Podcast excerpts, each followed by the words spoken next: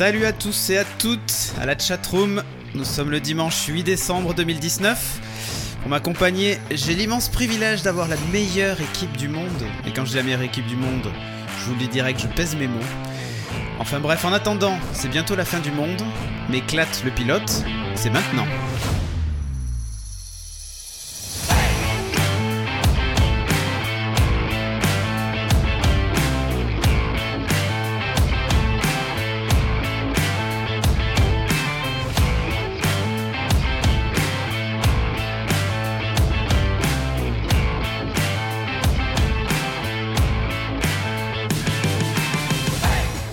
J'ai la chance d'avoir avec moi, donc je disais, la meilleure équipe du monde avec Aki, Jake, Shagara, Rusher et Tilik. Comment allez-vous Bonsoir Ah, Bonsoir à tous, sauf à Charlie Euh, voilà. Charlie qui effectivement te cherche un petit peu dans la chatroom. Alors, je vais présenter vite fait ce qu'est Clat et ensuite on va discuter de l'équipe. Clat, c'est quoi? C'est tu va Clot, comme on dirait en suédois.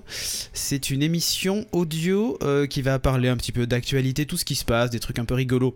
On va vous parler par exemple euh, d'Aya Nakamura, on a tellement de choses à dire dessus.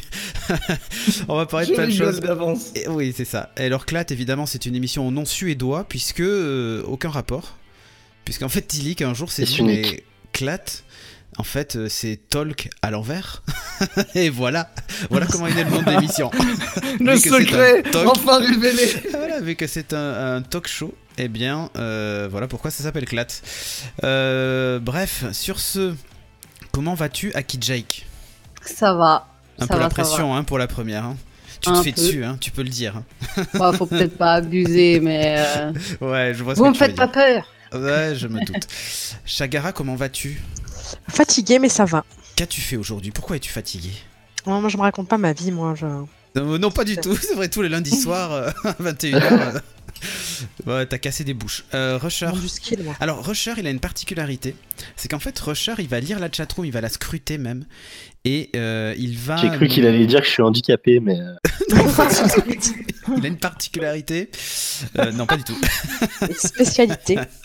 Non, il a une spécialité, c'est qu'en fait, lui va nous faire remonter vos meilleures remarques sur les différents sujets que l'on va aborder ce soir. Donc, ça- c'est un peu notre monsieur chatroom. voilà. Euh, voilà. Genre là, va- Minotaur vient de dire euh, Rip Rusher. Oui.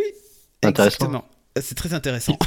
Il a un peu Donc, le droit de vie et de mort sur tous les viewers de la chatroom. Voilà. C'est ça. Il a bien handicap, il a la chatroom. Exactement. Ensuite, vous avez entendu le magnifique Tilik, euh, qui, oui, qui officie sur cette chaîne dans des jeux d'horreur euh, qui font peur normalement. Le magnifique. Ouais, mais ce soir, il a une spécialité Tilik aussi. Vous le savez pas, mais il est docteur S sexe. Donc euh, ce soir, il va nous parler un petit peu de sexe.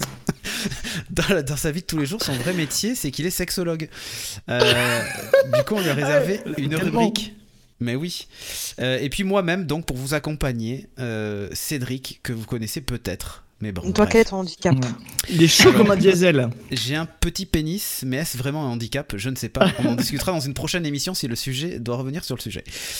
Euh, justement, on va parler du sommaire. Et le sommaire, on va parler euh, de plein de choses, mais euh, plein de choses, c'est une autre émission normalement, mais c'est pas grave. On a un sommaire particulier ce soir, puisqu'en fait, on a la revue de presse. Donc, partie 1. Donc, revue de presse, on va discuter de plein de sujets. Il y aura des sujets sérieux, des sujets un peu moins. c'est peu de le dire. Ensuite, on aura un petit jeu qui s'appelle le Askip. Le Askip, qu'est-ce que c'est? C'est un jeu sur les fake news où je vais donner un titre, enfin, ou une affirmation, et les gens de l'équipe vont devoir euh, me dire si c'est vrai ou faux. Et évidemment, je détaillerai ensuite euh, ce que c'est.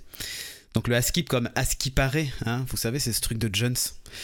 Et ensuite, Voilà, le, le langage oublié. et oui, le langage oublié. Ensuite, on a la revue de presse. euh, on a les vrais sages, pardon. euh, qui ce soir Chagara va nous présenter un truc un peu particulier, c'est-à-dire un truc à savoir euh, pour briller en société. un truc incroyable, n'est-ce pas?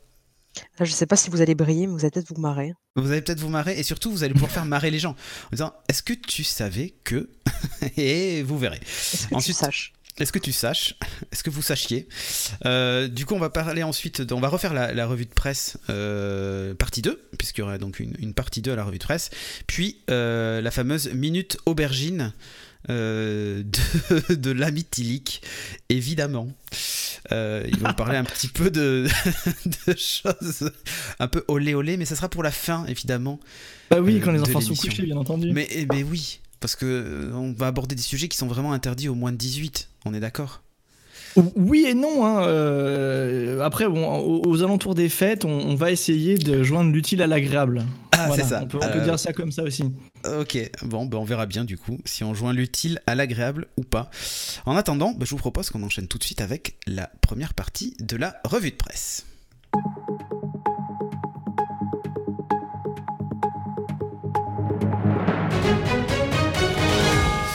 Il est 21h15 et tout de suite Tilik nous présente les titres. Non, je plaisante évidemment. Alors on va parler de la COP 25.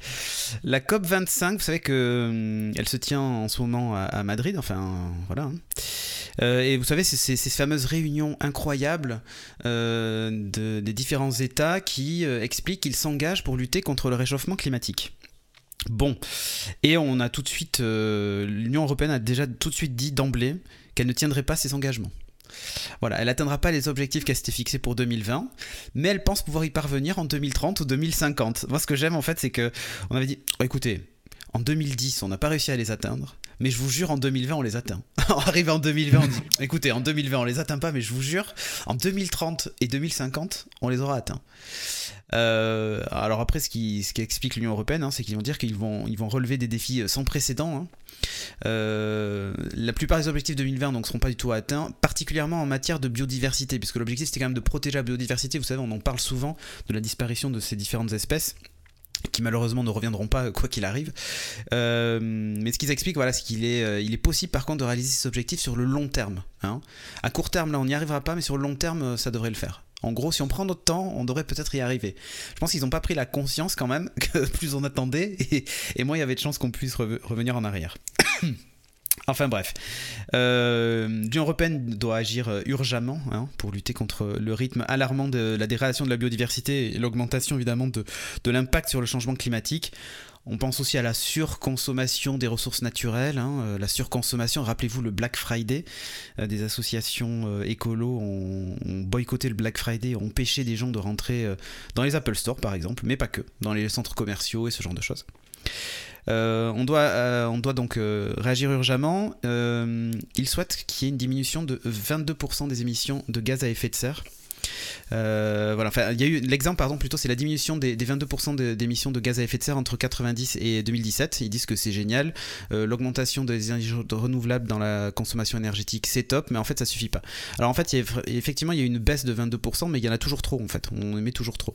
L'agence européenne s- souligne aussi que euh, les 13 objectifs de, euh, protection de la biodiversité euh, fixés pour, euh, euh, pour 2020, seulement deux seront satisfaits l'an prochain sur les 13. Et les deux qui sont satisfaits, c'est la sanctuarisation des zones marines et terrestres, c'est tout. Par contre, euh, voilà, hein, la protection des espèces. Sanctuarisation, c'est. Bah ouais, c'est c'est- c'est mar- c'est marrant. En gros, ils ont mis des barrières autour en disant on n'y va plus. mais, le, mais, voilà. mais le souci, c'est qu'en fait, euh, la protection des espèces et de l'habitat naturel, des zones humides, des écosystèmes marins, du, sel- du sol et tout ça, on s'en branle. en fait, on s'en branle clairement. Donc, euh, l'émission de produits chimiques, la pollution atmosphérique, la pollution sonore, tout ça, on, on s'en fout en fait. Donc, on a mis des barrières, on a dit ces zones-là, on n'y touche pas, mais bon, tout le reste. euh, on s'en branle. À noter quand même qu'il y a un point positif, mais c'est pas dans l'Union européenne, puisque, puisque ça se passe plutôt de l'autre côté de, de l'Atlantique, euh, où une zone a été. euh, on, a, on a interdit la pêche dans cette zone-là, et en fait, l'augmentation de la population des thons, puisque c'était une zone euh, réservée aux thons, il y a eu 400% d'augmentation de, de la population, les eaux sont devenues ultra poissonneuses, enfin bon, bref. Comme quoi, la pêche raisonnée, c'est peut-être aussi une solution. Euh, Est-ce que vous avez une réaction autour de ça? Est-ce que c'est vous êtes du genre optimiste ou au contraire vous dites ils sont vraiment cons ou enfin je sais pas. Est-ce que vous avez une réaction déjà? Moi, je trouve que cette euh, première news est beaucoup trop sérieuse tout de même. Je suis d'accord, évidemment, mais c'est important aussi. Ça fait partie de l'actualité. En ce moment, ils disent pas. Il y a Non, la non, mais- COP25. Non, c'est- voilà, non, c'est sûr, c'est- il faut en parler. Moi, je- c'est ce que j'appelle euh, poser ses couilles sur la table un petit peu et de dire, bah non, on va pas tenir nos engagements. Euh, donc, euh, donc euh, oui, alors ça, par contre, c'est- c'est c'est bien d'être franc Ouais, mais c'est et quand même- transparent. Ouais, Mais, c'est quand même euh, de l'autre côté, enfin. Voilà, mais de l'autre côté, y a c'est quand même un peu flippant tout de même de se dire, oui, bah ça, on s'en fout un peu. Enfin, non, c'est pas l'ordre du jour. Non, parce qu'en fait, euh, la secrétaire Non, mais, hier, euh, c'est ça. elle avait C'est ça. poney. Du coup, elle a pas pu prendre de notes, elle a pas pu tout noter. Enfin, on peut pas s'occuper de tout non plus, quoi. On n'est pas les professionnels, quoi. Non, c'est Honnêtement, c'est à pleurer. Chagara, une réaction? Pas du tout Ouais, ils sont honnêtes au moins avec euh, ce qu'ils sont capables de faire, mais après, c'est vrai qu'il faudra peut-être un peu euh, se rendre compte que l'urgence est un peu plus grande que juste euh, on va faire ce qu'on peut, les gars. hein, Paniquez pas. Ouais, alors justement, Édouard Philippe, notre cher ministre, notre cher Premier ministre, Marseille, zone protégée des cagoles. Je l'ai vu, Moriarty, désolé, recherche, t'es- je Non, non, pas de problème. je t'ai devancé. Euh, Édouard Philippe qui a mis en garde lundi contre l'effondrement. Mais attention, pas l'effondrement. euh, Vous savez, euh, j'avais parlé de cette série d'ailleurs euh, que j'avais découverte euh, euh, grâce à un viewer euh, sur le Slack, j'ai oublié qui, mais merci à lui.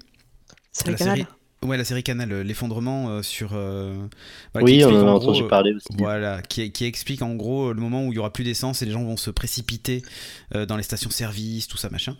Et donc Edouard Philippe euh, met en garde contre l'effondrement. Mais pas l'effondrement celui-là, l'effondrement de nos volontés. C'est-à-dire, dans la lutte contre le changement climatique, hein, euh, euh, il, faut, il faut quand même pas baisser les bras, en fait.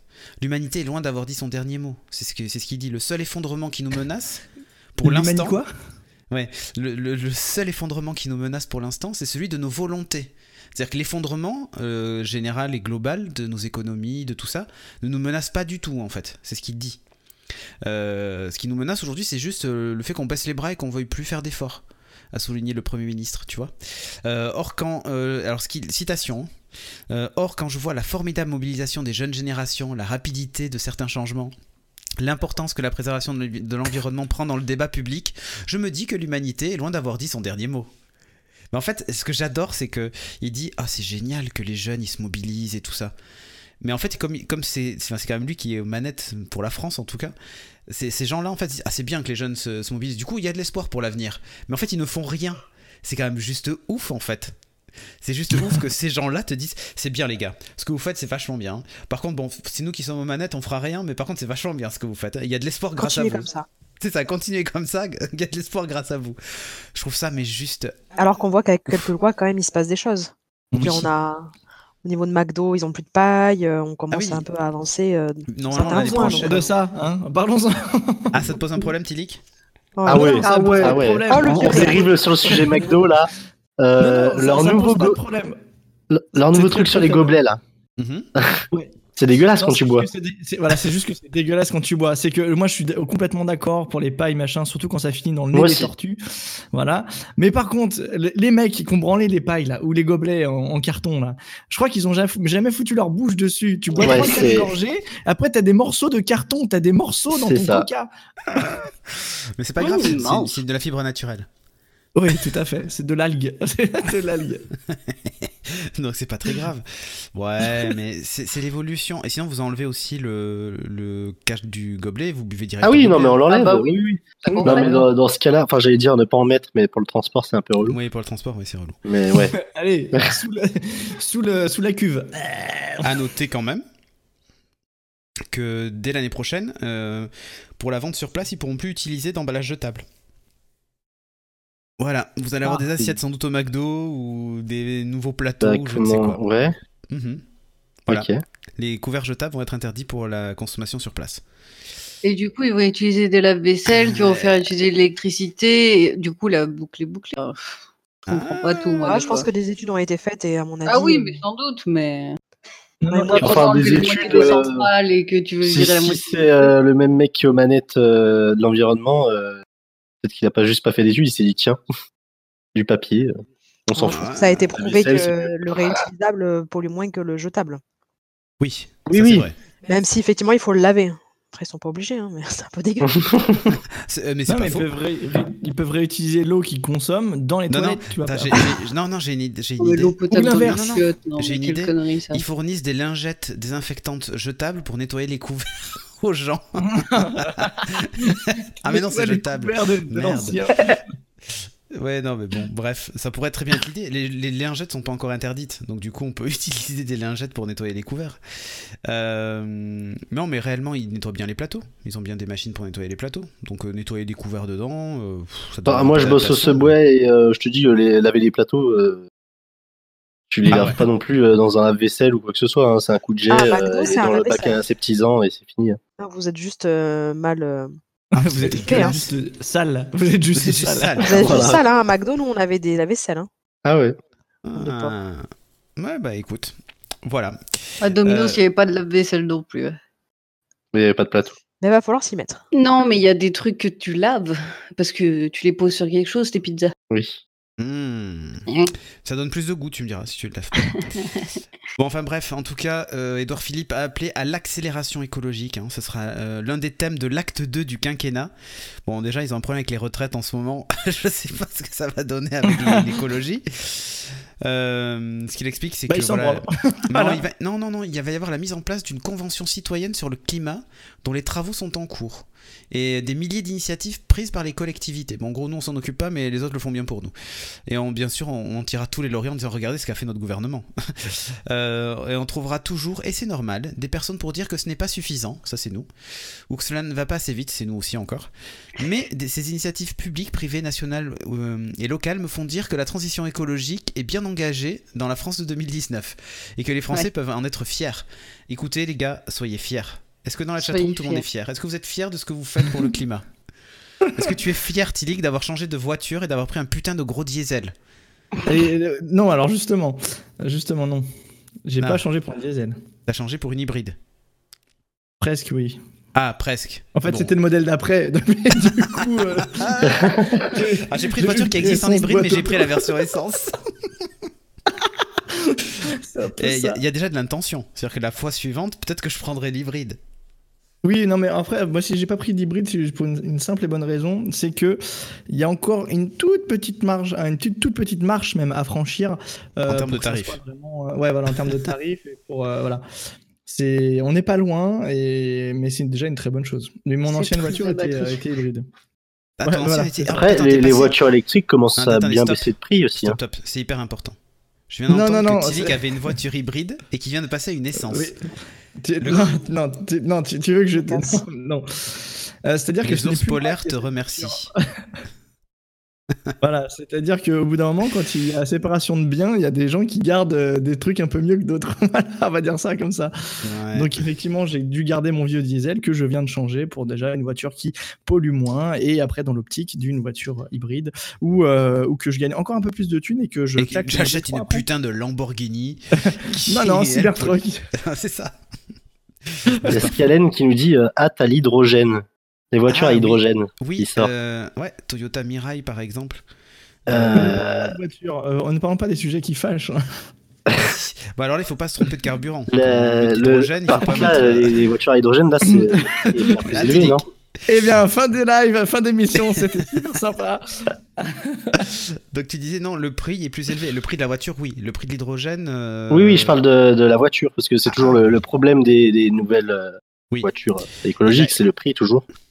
Oui, Et, euh, exactement. Et là, surtout la, la Mirai, en fait, pour le moment. D'ailleurs, je- euh, ah si, remarque, elle doit peut-être être commandable maintenant. Euh, mais jusqu'à maintenant, c'est resté un prototype ou ça restait uniquement en vente au Japon. Donc, euh, on n'y avait pas encore droit. Alors, c'est vrai que c'est un gros avantage euh, d'utiliser euh, ces, ces voitures à hydrogène, c'est que bah, tu fais le plein comme une- un véhicule classique. Et Oui. par contre, c'est une pile à combustible, donc euh, ça roule à l'électricité et ça rejette que de l'eau.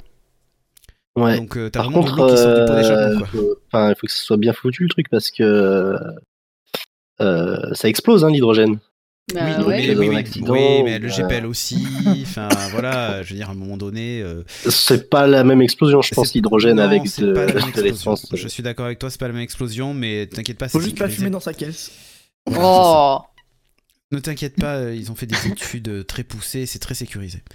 Ok. Euh. En cas de choc frontal, par contre, on garantit pas que. Non, je- c'est horrible. Par Bah, contre, un avion pas tombe dessus, euh, Là, peut-être. Tant que vous n'avez pas d'accident avec, ne vous inquiétez pas, tout se passera bien. Alors écoutez bien la suite parce que je pense qu'on touche le summum de l'hypocrisie.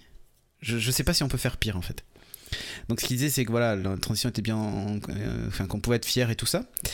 Euh, et il a insisté en plaidant pour une écologie souriante. je vous jure c'est ces mots, une écologie souriante. Pas comme. Greta, quoi. Alors, c'est-à-dire non punitive et non culpabilisante. D'ac- D'accord? Il faut pas dire aux gens ce que vous faites c'est mal, ça ça culpabilise. Et il faut pas non plus dire écoutez si maintenant vous continuez à utiliser des pailles c'est euh, 10 000 euros de de- d'amende par paille que vous vendez. Non non c'est pas bien ça. Il faut sourire. Alors je sais pas ce qu'on peut faire comme écologie souriante, c'est-à-dire on regarde une fleur en souris. Je sais pas, en fait. Quand on conduit son, son gros diesel, on sourit? Du coup, on fait de l'écologie souriante? Quand tu prends les euh, transports en commun, tu souris. On ne ça. parlera pas Voilà. de transport en commun non plus, s'il vous plaît. Là, on va passer les derniers jours, mais Voilà, parce que Minotaur vient déjà de tendre la perche, donc euh, voilà, ça. ça, ma- ça marche bien, ça marche bien quand il y en a des transports. Alors, euh, Nicolas Bouy qui nous dit quand même, je suis sûr que tu allais le noter, Rusher, euh, c'est clair que Greta, elle me donne pas envie de me bouger le cul. Ouais. Alors, Greta n'est pas prof de sport, Nico Poppy. Greta est, est une jeune collégienne qui milite pour le climat. C'est Et elle, elle normal. sourit pas du tout. Oui, mais parce qu'en fait, je pense qu'elle fait, elle fait partie des gens qui ont pas envie de rire de ça, en fait. Là, on Bah fait ouais. les cons, on rigole, on rigeonne un peu quand même. Mais quand faci- Elle a un faciès punitif et culpabilisant. Oh, on peut pas. Vous voulez vraiment qu'on s'attaque au physique des gens, Tilic Sérieusement? Mais non, Hein? monsieur Tillich, Monsieur non, vous voulez, mais- vous voulez qu'on s'attaque mais- à votre physique ou pas? C'est déjà fait. Oui, C'est vrai qu'il est pas mal. c'est vrai qu'il est pas mal. Avec sa mèche là, c'est vrai qu'il est pas mal. Non, il y a plus, il y a plus. on va vous laisser. Donc, euh, enfin bref, c'est. Non, mais je comprends l'idée de- du truc punitif ou culpabilisant, mais d'un autre côté, si on dit pas que les choses sont pas bien et que il faut les faire, je. Enfin, je, je vois pas comment. euh, Je vois pas ce qui te gêne dans le discours de Greta en fait, Nico Poppy. Elle est. Ok, certes, elle te dit c'est pas Il bien. faut qu'on lui demande gentiment de faire les choses. Ah, est-ce que. D'accord Nico Poppy, est-ce que s'il te plaît, tu pourrais réduire ta consommation de steak haché Arrêtez de tuer la planète. Et Agélog, qui dit, euh, dit euh, Greta est une construction médiatique et c'est complètement vrai. Ouais, peut-être, mais à la limite, on s'en fout. Enfin, Oui. moi, en fait. C'est le je- message qui est important. Non, c'est pas une construction médiatique, je dirais plutôt que c'est une. euh, comment dire une icône, enfin ils l'ont transformée en icône, certes peut-être malgré elle. Bah, Jésus-Christ était bien une une icône aussi. Non, mais Oui, sérieusement. mais- Oui, oui, mais les gens ne veulent pas oui. revoir de Jésus-Christ en fait. Ouais, mais on n'est pas en train de refaire une religion, je suis bien d'accord. Mais d'un autre côté. Les petits euh, clous, ça fait mal. Hein. Ouais, ouais, c'est vrai. Mais, mais non, mais ce que je veux dire, c'est que euh, des icônes, euh, euh, des icônes, il y en a un paquet. Et pourtant, on, on fait pas chier plus que, plus que ça euh, autour du fait que ce sont des constructions médiatiques. Et Dieu sait qu'il y en a. L'idée quand même générale derrière tout ça, c'est plutôt de se dire il y a hum, une gamine qui fait parler d'elle, certes, mais c'est en fait à la limite je m'en fous que ce soit elle, que ce soit euh, l'abbé Pierre, que ce soit Nico Poppy, c'est le sujet qui est important en fait. C'est pas la personne qui la porte. Elle se présente à aucune élection, elle demande pas à être élue, elle demande juste qu'on écoute son discours alors que on la pousse et qu'on lui dise vas-y, euh, t'es une gamine, euh, t'as Asperger, machin, les gens t'écoutent, euh, t'as la jeunesse avec Elle toi. est quand même vecteur du message. Elle est Oui. vecteur du message et forcément tout, tout, tout ce qui va être Ah dit. ça on tire sur le messager Euh, mais pas sur le message. C'est exactement, exactement. Non mais voilà, quand, quand je te disais, quand euh, faci- faciès punitif, etc., c'était pas du tout pour, euh, pour, euh, pour taunt, mais euh, c'est que voilà, maintenant tu tapes Greta Thunberg sur, sur Google Images, enfin voilà, t'as que, que ça qui, qui te vient directement, tu vois. Et Oui. c'est c'est là aussi où, comme je dis, il y a les vecteurs de message et forcément tu t'attaches à l'image qu'elle dégage et non forcément à son message aussi, hein, par moment. Bien sûr. C'est donneur de leçons sans prendre en compte les individus. Ah mais alors attends, si on devait adapter le discours à chacun, euh, ben, regarde la réforme des retraites. Aujourd'hui. Il faudrait faire des un- profilers. faut- oh, oh, non mais il faut un régime spécial par personne en fonction de ta vie. Dire bon écoute, euh, vu que tu veux pas être végétarien, alors toi on va te faire un programme d'écologie spéciale. Voilà, on va étudier votre dossier et on viendra avec vous vers un programme pour être euh, quelqu'un de- d'écolo souriant. Souriant. c'est dur de responsabiliser les gens. Hein. Malheureusement là c'est un problème global ça, et les hein. solutions sont globales donc forcément tu peux pas faire de l'individuel. C'est compliqué en fait. Ce qui est pas mal, c'est la, quand même la, la phrase qui dit si on me dit que je vais mourir, pourquoi faire des efforts? C'est De tellement toute façon, égoïste. dans tous les cas, tu vas mourir en fait. Ouais, Oui. spoiler alert, tu vas mourir dans quelques années. Ça devrait pas tarder. Je vais peut-être m'arranger que soit un petit peu plus tôt. Mais euh, il y a des choses derrière toi en fait.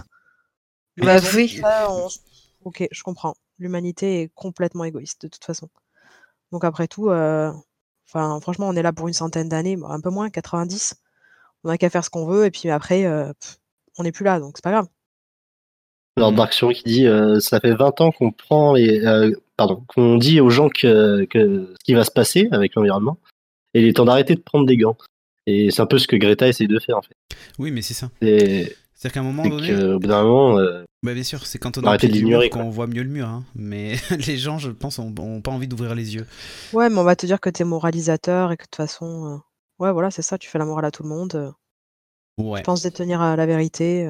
c'est possible. C'est possible. Je sais que je détiens la vérité, mais euh, j'inciterai pas là-dessus. Bon, écoutez, on a fait, on a assez parlé d'écologie. De toute façon, on va tous crever. Euh, je vais vous parler plutôt d'un autre sujet. Euh, on passe du Beaucoup plus sérieux. Beaucoup, alors là, c'est beaucoup plus sérieux. Justement, dans la série Pour sauver la planète, il faut essayer de manger moins de viande. Je vous propose un truc incroyable qui va vous faire manger de l'air.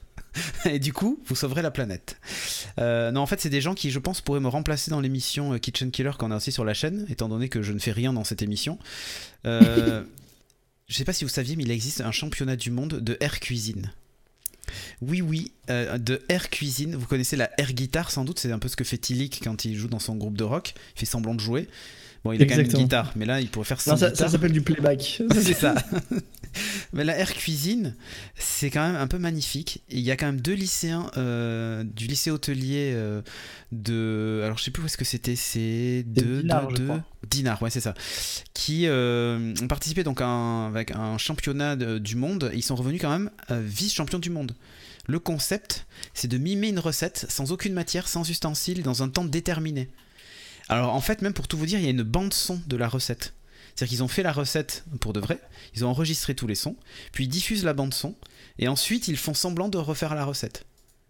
mais euh, comment ils vérifient euh, à la fin Si euh, c'est que bon. la recette a bien été faite? Alors, Et ben, il y a, il y a une Alors, dégustation. exactement. Donc, attendez, c'est quand, même- c'est quand même assez costaud parce que hum, c'est très, très sérieux. hein. C'est-à-dire qu'en fait, il y a beaucoup de mimes et tout ça qui viennent faire ce, ce truc-là, mais là, c'est deux jeunes qui font vraiment de, de la cuisine et c'est top. Donc, l'initiateur de la compétition, quand même, c'est euh, Denis Ripa. Je sais pas si vous le connaissez, mais c'est le chef des cuisines du Premier ministre, l'hôtel Matignon, vous voyez? Le mec, il doit tellement se faire chier qu'il dit Écoute, euh, Edouard Philippe, de toute façon, il nous fait chier, lui. Euh, il, bouffe que des, il bouffe que des steaks, euh, puisqu'il s'en branle du climat. On va lancer un truc entre nous, on va faire de la air cuisine. donc, mimer une recette, hein, voilà, face, à, face aux concurrents. Donc, euh, tu peux faire ça en solo ou en équipe, c'est au, choix. Il y a un jury de professionnels. Et, et là où c'est fort quand même, c'est que pour juger que c'est bien fait, il faut que le jury puisse deviner le plat qu'ils sont en train de, de air cuisiner, en fait. Oh là là. Voilà, et ils vont le juger en fonction de la pertinence de la présentation du plat, la façon dont ils le font. Euh, donc, ça, donc voilà, c'est quand même formidable. C'était le 10 novembre hein, que ça a eu lieu. Euh, Il y avait que 10 candidats, hein, mais quand même. Euh, donc Hugo Gérard et Elisa Ménesson, élèves de BTS en cuisine et restaurant, représentaient le lycée hôtelier de Yvon Bourges. Voilà, un coup de fil de l'hôtel Matignon a suffi pour convaincre nos professeurs qui nous ont passé le bébé et préparé durant un mois. Imaginez les mecs qui sont entraînés pendant un mois à faire de la air cuisine, quoi. Donc Hugo et Elisa ont proposé une recette basique en y mettant euh, nombre d'ingrédients. Nous sommes partis, écoutez bien, c'est ultra sérieux. Nous sommes partis sur une omelette. Nous sommes surtout amusés à bien détailler l'ensemble de la préparation, les mises en place, les assemblages et les cuissons. Nous avons également imaginé et réalisé un accompagnement avec une bande son et des bruitages qui était en quelque sorte la musique de notre chorégraphie. Bon, je ne sais pas quoi vous dire. Euh, je. Je sais pas. Le chef de Matignon avait apparemment euh, pas, pas autre chose à foutre que d'organiser un concours comme ça. C'est. Je sais pas. Bah, au moins, à la ou- fin, euh, à, à la fin, il n'y a pas de gaspillage de nourriture. Ah bah, exactement. Alors là, pour le coup, au pas moins. de Too Good To Go. Il n'y a pas de gaspillage Voilà. alimentaire. Et, et pas de pas de couvert euh, en plastique, pas de Ah, pas de vaisselle exactement, parce que la vaisselle. vaisselle est propre. voilà. Putain, Chag, on va se lancer à l'air cuisine. hein. C'est quand même vachement plus pratique. hein. Bon, ça coûtera moins du- cher. Et, et Attends, en plus, pareil, ça fait maigrir. Zéro déchet. en plus. Zéro déchet. Bah non, parce que pour l'enregistrement, il faut se faire chier à le faire pour de vrai, quoi. Non, Mais non, avant. mais à la maison. À la maison, on fait juste de l'air Ouais. cuisine sans son. On s'en fout. Ah, je croyais Kitchen Killers, on était à la maison déjà. Oui, mais euh, ce qui est sympa, par contre, c'est le côté euh, jeu de devinette. oui, c'est ça, marrant, c'est ça. C'est cool. C'est le seul c'est- truc à peu près marrant, d'ailleurs. c'est- Oui, c'est le seul truc marrant, c'est de deviner finalement la recette du, du truc. Mais c'est Bah, complètement. s'ils ont fait une omelette, je pense qu'ils ont cassé des œufs euh, et puis euh, ils ont deviné. C'est pas bien compliqué. Exactement. Mais euh, Ouais. Ouais, enfin bref. Bon, figurez-vous que dans la cuisine, il existe plein de championnats. Il en existe un un peu particulier euh, qui s'appelle le championnat du pâté en croûte. N'est-ce pas, Aki Jake? Oui, le championnat du pâté en croûte. Alors tu me Vous diras. pas. juste- Ouais, et en fait, ce qui est le plus insolite finalement dans cette news, c'est pas tellement qu'il y a un championnat du pâté en croûte, parce que ça, à la limite, bon, il peut y avoir un championnat, je sais pas moi, du, il y a bien un championnat du craché de noyaux de cerise. Il peut très bien avoir un championnat du coup du pâté en croûte. Mais c'est surtout la nationalité qui a gagné le le concours, je trouve. Je trouve Eh ça oui. assez original. Et donc ça avait lieu où et tout ça, détaille-nous un peu tout ça. Alors, c'était la onzième édition, donc euh, Putain, ça fait déjà on en est 11 quand même à quelques-uns. Il y avait 13 concurrents, donc ça fait pas beaucoup de monde, mais euh, il bah, y avait des ouais. personnes euh, d'un peu partout. Donc là, moi, Ouais. j'ai pas les 13, mais j'en ai. Il y avait deux chefs japonais, deux chefs américains, deux chefs français. C'est pas mal. Et donc, c'est Osamu Tsukamoto, un chef Chef japonais, du restaurant Cerulean Tower à Tokyo, qui a remporté ce championnat avec un pâté en croûte de foie gras et sang de canard chalandé. Donc, pas du tout vegan, Pas du tout vegan. Il y a un choix incalculable de viande là-bas dedans. Ouais, vas-y, la recette, t'as la recette en plus. Ouais, il y a de l'épaule et de la gorge de porc, de la cuisse de pintade, du foie de porc, du foie blond de volaille, du suprême de canard, de la pintade, du vin et du cognac, et de la figue et du raisin. Non, mais en fait, Voilà. le truc, c'est un griffon. La petite touche sucrée qui a- va avec le, truc, c'est un griffon. Il a des pattes d'aigle, une tête de lion, des ailes de. Je sais pas quoi. C'est sincèrement, c'est c'est un peu le, le mix de. Je sais pas. je pense que c'est l'horreur des véganes, tu sais. T'as du porc, de la pintade, du, du canard. Enfin, bref. Ouais. Euh, Mais, ça me euh, donne faim, disque Allen. Il y a, y a mais- Mada- il y a Mada Project qui nous dit que lui, il fait du air podcast. Il parle pendant des heures, mais, euh, Mais il il enregistre enregistre pas. c'est. Moi, je prends juste le cognac. des- Ouais, non, mais et, le- le- honnêtement, bon, champion de pâté en croûte, encore une fois, voilà, c'est un japonais qui gagne. Je, Ouais. je trouve ça, tu vois, je sais pas, je trouve ça euh, Ils sont trop forts. étonnant. Je pensais pas que le pâté en croûte c'était quelque chose qu'on servait euh, à Tokyo en fait. Ah bah euh, si, bah, il doit y avoir des pas. restaurants de... Déjà, est-ce que vous aimez le Des pâté en restaurants croûte de... Oh oui. Ouais, j'adore le pâté. C'est vrai? Ouais. Ouais. ah, Vraiment. bah, Vous êtes lyonnais. D'un autre côté, vous êtes lyonnais. Ouais. Ouais, dire, vous- On des n'est pas vegan, nous. Hein. Chagara, tu aimes le pâté en croûte ou pas? Non, mais même avant, j'aimais pas. hein. Mais je te rappelle que je mange pas de viande si jamais t'as oublié. Non, mais tu peux très bien aimer d'avant. Non, même d'avant. C'est vrai. Et Ouais. toi, est-ce que tu aimes le pâté en croûte Tilik, Euh, est-ce que tu J'en le j'en mangeais. Et attends, tu t'as pas un petit jingle? Enfin, un petit, Oui, oui, d'ailleurs, on me fait dire qu'il faut remettre voilà. en rayon, je crois. Oui, voilà. Votre attention, s'il vous plaît. Quelqu'un a demandé pour remettre du pâté en croûte. Merci. Du pâté en croûte, s'il vous plaît, au rayon charcuterie. Merci. Merci beaucoup. Merci beaucoup Voilà. pour cette intervention, c'était magnifique. Euh, du coup, Ça on envoie du pâté, cette nouvelle Ça émission, nous dit. Ça envoie du pâté. C'est exactement ça. Bon, on va en profiter pour passer au sujet suivant. Alors attends, attends, j'ai un petit truc à rajouter sur cette Ah, news parce que moi, Sur ça, le me fait, pâté. ça, me fait, ça me fait penser à quelque chose. Euh, en fait, il y, a- il y a un truc qui est super intéressant dans ces championnats, c'est que euh, ça pullule et comme tu dis, il y a plein de championnats dans ce style-là. Oui. Il y a des championnats d'imitation de cochons et il y a un mec Oui. qui est champion depuis des années. Personne n'a Et je pense, euh, voilà, et je, je pense qu'on en fera, on en fera un petit portrait dans les prochains prochains clats. Ok, ça peut être, euh, ça peut- effectivement, ça peut Voilà. être sympa. Tiens, euh, alors j'allais faire une vanne, mais tellement de mauvais goût. Mais c'est- retenu, t'es pas Ah, obligé de la faire. Non, tu sais, je voulais, je voulais dire un truc de genre, bah, ben, du pâté aux légumes, il n'y a qu'un pas. Mais je ne ferai pas cette vanne, évidemment. Euh, nous allons parler du Téléthon. Euh, Ah en particulier. Ah oui, bah alors, comme vous le savez, euh, j'ai un affect particulier pour le monde de la musique. Euh, donc, euh, je suis un petit peu à l'affût de, de, de ce qui se passe. Et ce, et ce week-end, euh, il y a- il y a le, le- le Téléthon, hein, encore. Euh, 30 donc, heures d'émission. Ils ont battu un record d'ailleurs. Oui, oui, mais euh, et, et d'ailleurs, voilà, on peut continuer donner, 36-37 hein, voilà. euh, juste toute la semaine prochaine.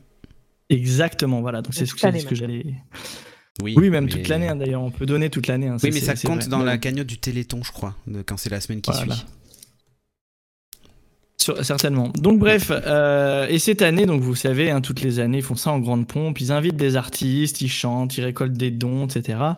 Et bah forcément, qui fait parler d'elle euh, ces derniers temps? Qui était l'invité incontournable? C'était Aya Nakamura. Ah, Voilà. mais Aya Euh, Nakamura, c'est quand même un peu ta, ta star du moment, en fait. D'ailleurs, j'ai hâte d'avoir la, la, reprise de Oh Jaja par On Lapin. Franchement, Eh bien, si eh jamais, bien, si non, jamais vous faites une reprise de le Aya sujet. Attends, Quand elle sera si morte, peut-être. si vous faites une- un cover de Aya Nakamura le 18 avril, Ouais. je te promets que je viens au concert. Euh, je te le dis, ça va être chaud parce qu'on a déjà la, la setlist est déjà, elle est déjà établie. Oui, mais un bonus. on, on va, on va y réfléchir. Euh, voilà, une petite, un petit side project, Ok. un petit Pookie ou un petit Euh, voilà, copie, ok. tu vois là. Voilà. Donc, euh, cet Aya Nakamura, euh, susnommé, euh, est interviewé par, euh, par un Nagui un peu, un peu fatigué d'ailleurs. hein. on sent qu'il a, Ah, il qu'il a, donné voix, de sa personne. hein. Voilà, il a la main pas pétée. Euh, en fait, j'ai même pas besoin de dire quoi que ce soit. Je pense Ouais, qu'on va le passer l'extrait pour voilà pour en, pour en débattre après. Ouais. Euh, donc c'était voilà juste après la prestation d'Aya Nakamura où Nagui lui pose quelques questions pour Voilà. sensibiliser un peu les gens à donner. Bonjour. Voilà. Alors tout à l'heure Sophie a dit que vous étiez influente, Euh, on l'a vu avec euh, vos fans qui vous suivent. Un message que vous pourriez peut-être passer à ceux qui vous aiment et qui vous suivent au Euh, 3637 pour que chaque justement jour, oui, la bah, recherche compte ouais, et oui, se poursuive. C'est important. Chaque jour, euh, je reçois beaucoup d'amour, beaucoup de soutien et euh, je pense que je vous remercie pas assez. Et euh, merci aujourd'hui de, de m'accompagner, de me soutenir, de, de m'encourager dans ce que je fais. C'est super important. Vous le voyez pas forcément tous les jours, mais ça me, ça me booste. Voilà. Merci encore. Et pour le Téléthon, si vous avez Euh, aussi un message à passer à vos fans pour bah, qu'ils soutiennent le Je vous Téléthon invite à appeler le 3637 euh, pour euh, aider la recherche et stopper. euh, Stopper. Non, il faut arrêter les maladies et puis voilà, et aller il faut vers le. aider les gens. Voilà, donc je vous invite à appeler Très le bien. 3637. Merci beaucoup. Voilà, voilà. Voilà voilà. mais mais sinon pour le Téléthon. Ouais, euh, Ouais, certains mettent ça sur le compte du stress. Il y a des limites, nous dit Draxas. Ouais. ouais, Ouais, il y a d'autres choses qu'il va falloir stopper, je pense. Allez, tout le monde debout, sa prestation, là-bas. Elle est sérieuse. Voilà. De lui. Oui. Non mais c'est- bien euh, tous les ans on a des on, a des petites perles comme ça au, au Téléthon. Ah bah oui, le Alors, peut-être pas tous les levez-vous est ans, quand même mythique quoi. Ah, euh, tout le monde ouais tout le monde Bah, tout le debout monde debout, là-bas. euh, ouais, ça, ça c'est Euh, mythique. Encore ça c'est le, le petit oups le mec un peu Bah professionnel tu vois il a l'habitude tout ça. Mais bon bon là effectivement là c'est plutôt euh, le. Allez, le on se lève et on tape euh, des mains. non. Là, c'est carrément la question qui est prise de travers. C'est ah, merci mes fans. euh, on parle du Ouais. Téléthon. Bon, après, voilà. Euh, Effectivement, il y a un peu de stress. Il y a, il y a plein de plein de petites choses comme ça. C'était le petit malaise. Ça ça arrive. Euh, elle a refait une petite euh, une petite premier direct, peut-être euh, aussi. avec le, le Téléthon. Alors non, je pense pas au premier direct, mais euh, mes premiers premier Téléthon certainement. Voilà, c'est quand même une, gros- une grande cause. C'est Mais étonnant elle a fait une petite vidéo derrière. Oui, mais euh, a, voilà. elle a fait une petite vidéo derrière euh, sur Twitter, enfin via le, le Twitter du, du, Téléthon. Téléthon pour, euh, pour, pour rappeler euh, au don. C'était un peu plus cadré. Bon, voilà, ça n'a pas Je- évité. Voilà, le petit. Je pense juste qu'elle est, elle est, elle est, un peu bête, elle a pas trop compris la question et euh, Oui, oui. c'est, elle a répondu. euh, elle a Ouais. l'habitude de répondre d'habitude quoi. Ouais, c'est ça. Non, mais en fait, c'est même surtout que tu sais, le truc est extrêmement timé quand même, le Téléthon. Et euh, je pense qu'on lui dit, tu fais ta Oui. presta, machin. Ensuite, euh, Nagui te pose une question, puis tu t'en vas. Et je pense que tu vas être- être déjà sur l'étape d'après, de genre, attends, il faut que j'y aille, il faut que je fasse quoi après? Par où est-ce qu'il faut que je sorte de la scène? Ça, c'est toujours assez compliqué. ouais. Mm. Je pense que c'est un peu ça. Bon, ben écoutez, il est temps un peu de décoller du, du plancher des vaches hein, avec Aya Nakamura. Euh, on va pas, je vais vous expliquer comment gagner un petit peu de temps à l'aéroport. Euh, Il y a plusieurs façons de gagner du temps. Soit vous payez vos billets plus cher, vous avez des coupes-fils, tout ça. Ou alors il y a une autre solution, c'est d'être pilote d'avion. Quand vous êtes pilote d'avion, bah, vous avez euh, la priorité à l'embarquement et tout ça. Ça semble à peu près logique. Bon.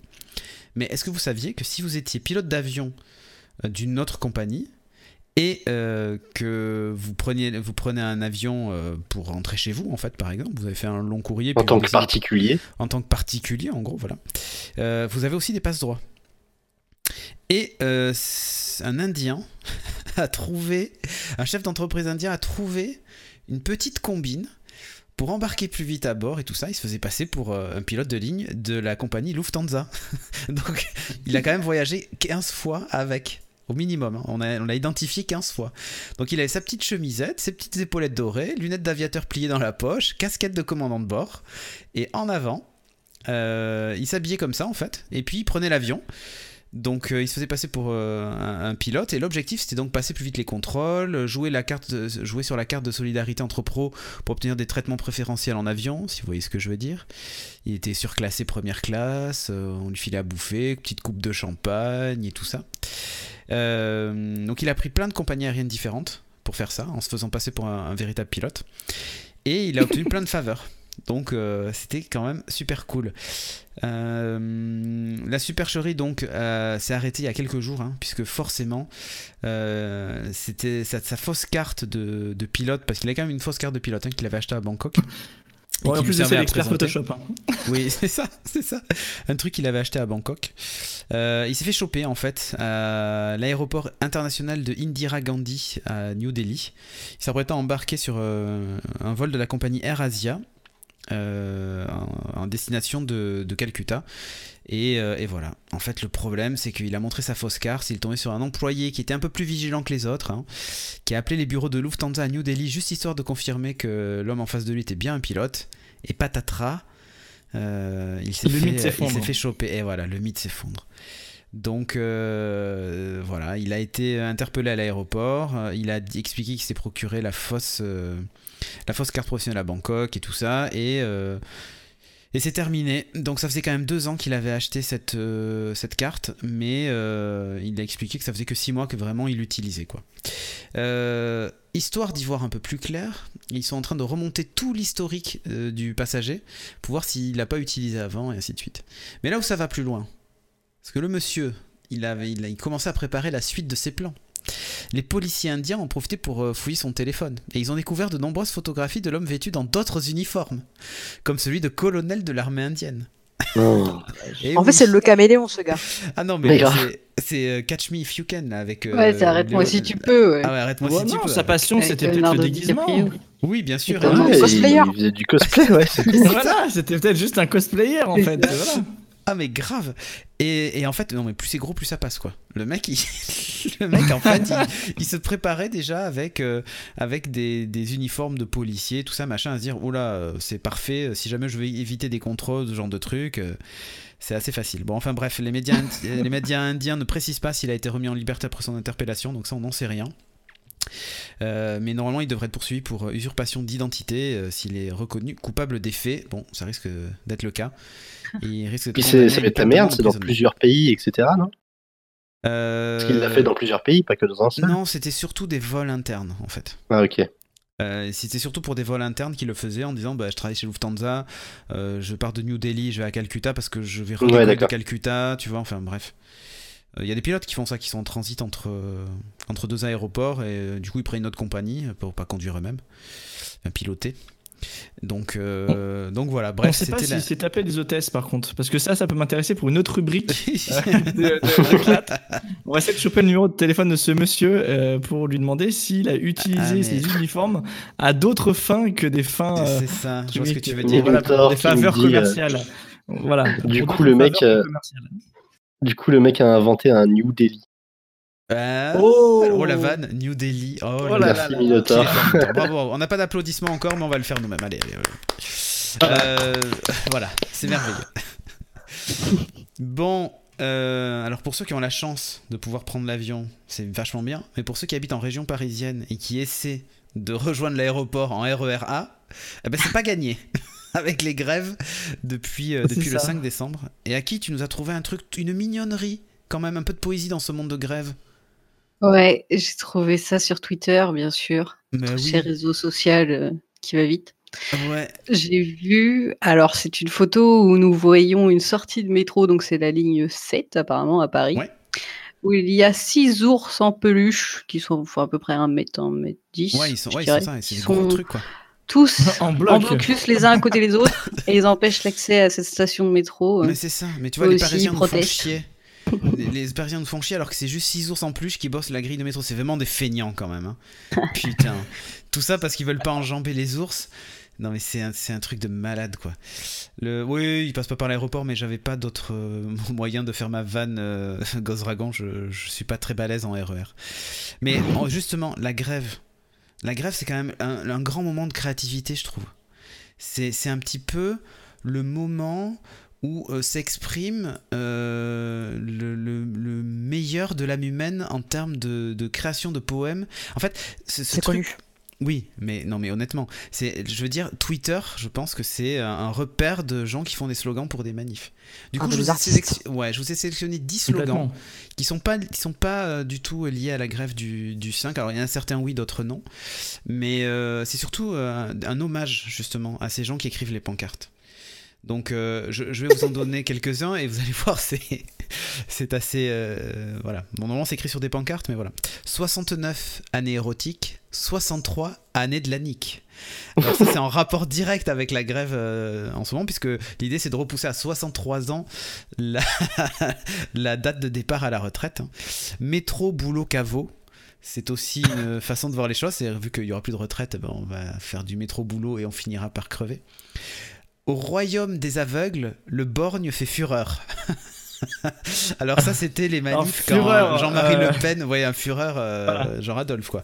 Euh, c'était c'était pendant les manifs, tu sais, euh, quand, enfin vous savez, quand Le Pen était euh, était au second tour. C'était quand même assez énorme.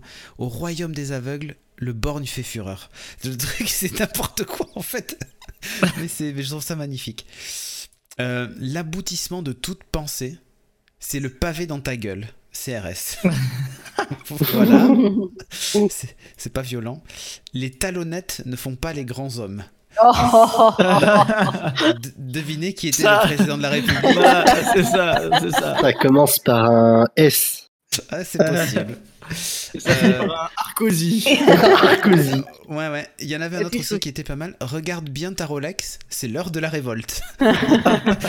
C'est mi- c'est mignon. C'est mignon, c'est mignon. Ça aussi, Dieu- vise quelqu'un en particulier. Ni Dieu, ni chon. Ça, c'était, c'était pendant la manif pour tous. Euh, avec deux papas PD, puis aucun enfant mal habillé. Je suis, je suis sûr que vous l'avez vu parce que franchement, c'était, euh, c'était hyper connu. Toujours pendant la manif pour tous, il y avait François recule pas, les homos sont derrière toi. Oh. Je trouve ça C'est ça, qui est, c'est ça qui est génial. C'est que, Oh là là. ça, Il y a une autodérision qui Mais est bien abs- sûr, et, et c'est, et c'est ça qui fait toute la force du slogan, quoi. les homos sont les meilleurs du monde, je vous dis. Euh, je ne suis pas pour ou contre quoi que ce soit. J'aime juste me balader dans la rue avec une pancarte. Celui-là, il est quand même formidable. Le mec, il a fait de la manif avec son pancarte. Je suis pas Je suis perdu. Je J'aime juste me balader dans la rue avec une pancarte. Ah punaise. Faudrait qu'il y en ait un dans chaque manif, ça. Mais grave. Ah oui. Non, voilà. moi, je pense que je, je- je vais faire un truc dans le genre. Prochaine manif, je fais Je suis perdu, au secours. C'est exactement ça. Enfin bref, euh, voilà, c'était la petite, euh, la petite rubrique pour parler un petit peu de, des manifestations et donc de la grève du 5 décembre. Évidemment, euh, on n'est pas concerné puisque nous on n'aura pas de retraite. Alors du coup, on va en profiter. On va passer, on va quitter la revue de presse, on va enchaîner maintenant nos rubriques et on va passer tout de suite à notre jeu incroyable que le monde entier nous envie déjà, alors qu'on n'a pas encore fait un seul jeu, mais je vous jure que ça va être le cas, puisqu'on va passer au jeu du Askip.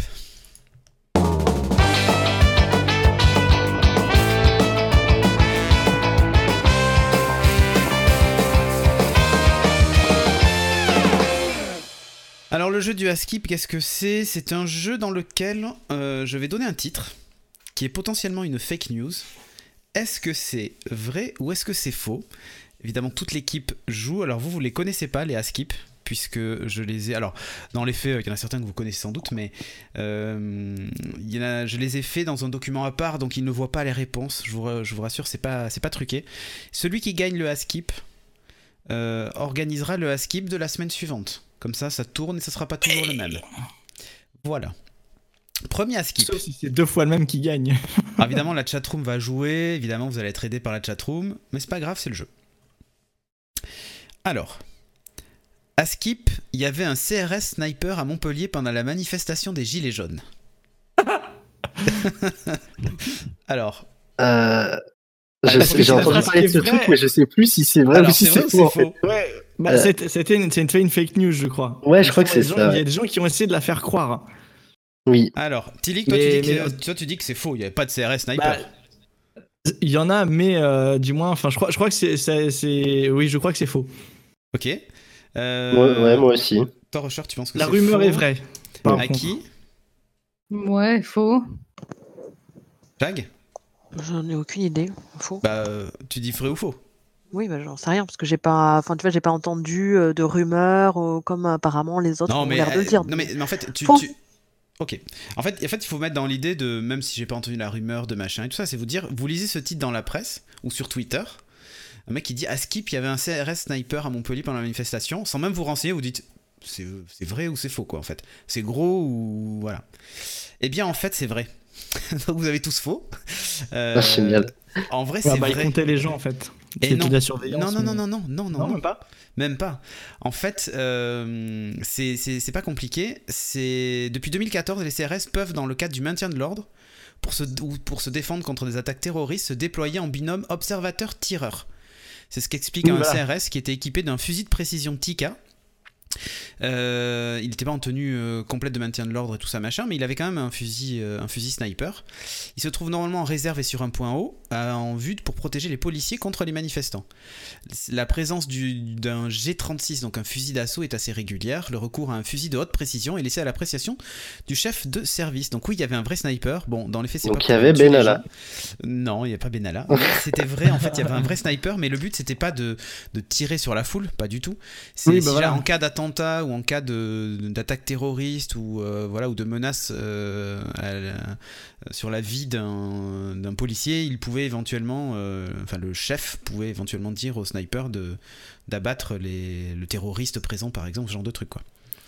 Donc c'est pas nouveau, mais c'était vrai. À Skip, c'était vrai.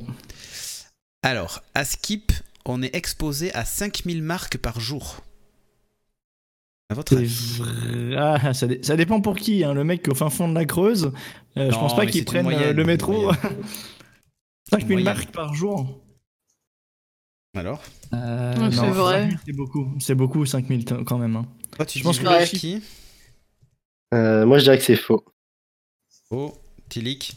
Moi, je pense qu'on peut être surpris du chiffre, mais 5000, ça me paraît quand même vraiment beau. Ah, attends, attends. Ah, j'hésite Ah, j'hésite Euh, Il y a un peu de vrai et beaucoup de faux dans le chat. Alors, alors Ah, Bon, allez, je dis vrai. Je suis joueur, je dis vrai. Tag Moi, je dis vrai. Toi, tu dis vrai aussi. Bon, en fait, c'est plus compliqué que ça. Mais on va dire que Ah. c'est vrai. En fait, si vous voulez, il y a- il y, a François Ruffin, ce député euh, La France Insoumise de la Somme, que vous connaissez peut-être, qui a déclaré chaque jour, d'après les profs de sciences cognitives, on voit 5000 marques. Vous croisez 5000 marques par jour. Et en gros, euh, parce qu'il veut lutter contre la publicité, machin, tout ça, machin. Alors en fait, c'est même pire que ça, puisque hum, en 2007, euh, si on considère la publicité au sens très large, on est exposé à pas moins de 15 000 stimuli commerciaux par jour et par personne. La virgule sur un t-shirt Nike dans la rue, euh, le logo sur votre téléphone, les logos des marques de voitures, euh, toutes ces choses-là en fait sont considérées comme une marque et comme étant exposées à la marque. En fait, même le JC Déco en bas des panneaux publicitaires compte en fait. Tous les logos des présentoirs, les enseignes, les devantures, enfin tout tout compte, les placements de produits, chaque produit qu'on voit dans un film, une série, ou même à la télévision, un présentateur télé qui euh, aurait une tablette euh, Microsoft ou Apple dont le logo serait pas caché, vous êtes exposé à la marque. Et, Mais en fait, c'est euh, ce que je me marque disais en regardant du mon bureau, en lampadaire fait. en, bas de chez toi aussi. exactement. La Non, marque mais de tes vrai. toilettes. Non, mais C'est con, mais tu vois, j'ai- enfin, tu regardes ton écran, t'as la marque de ton écran qui est juste en dessous. Euh, bien sûr. Enfin voilà, enfin tu et inconsciemment tu Oui, penses, mais c'est- bah, tiens regarde c'est- ma webcam, bah tiens bah bah ouais, Dans ces cas-là, c'est euh, pas vraiment de la, de la pub. J'ai pas dit de la pub. Parce que j'ai le produit t'appartient.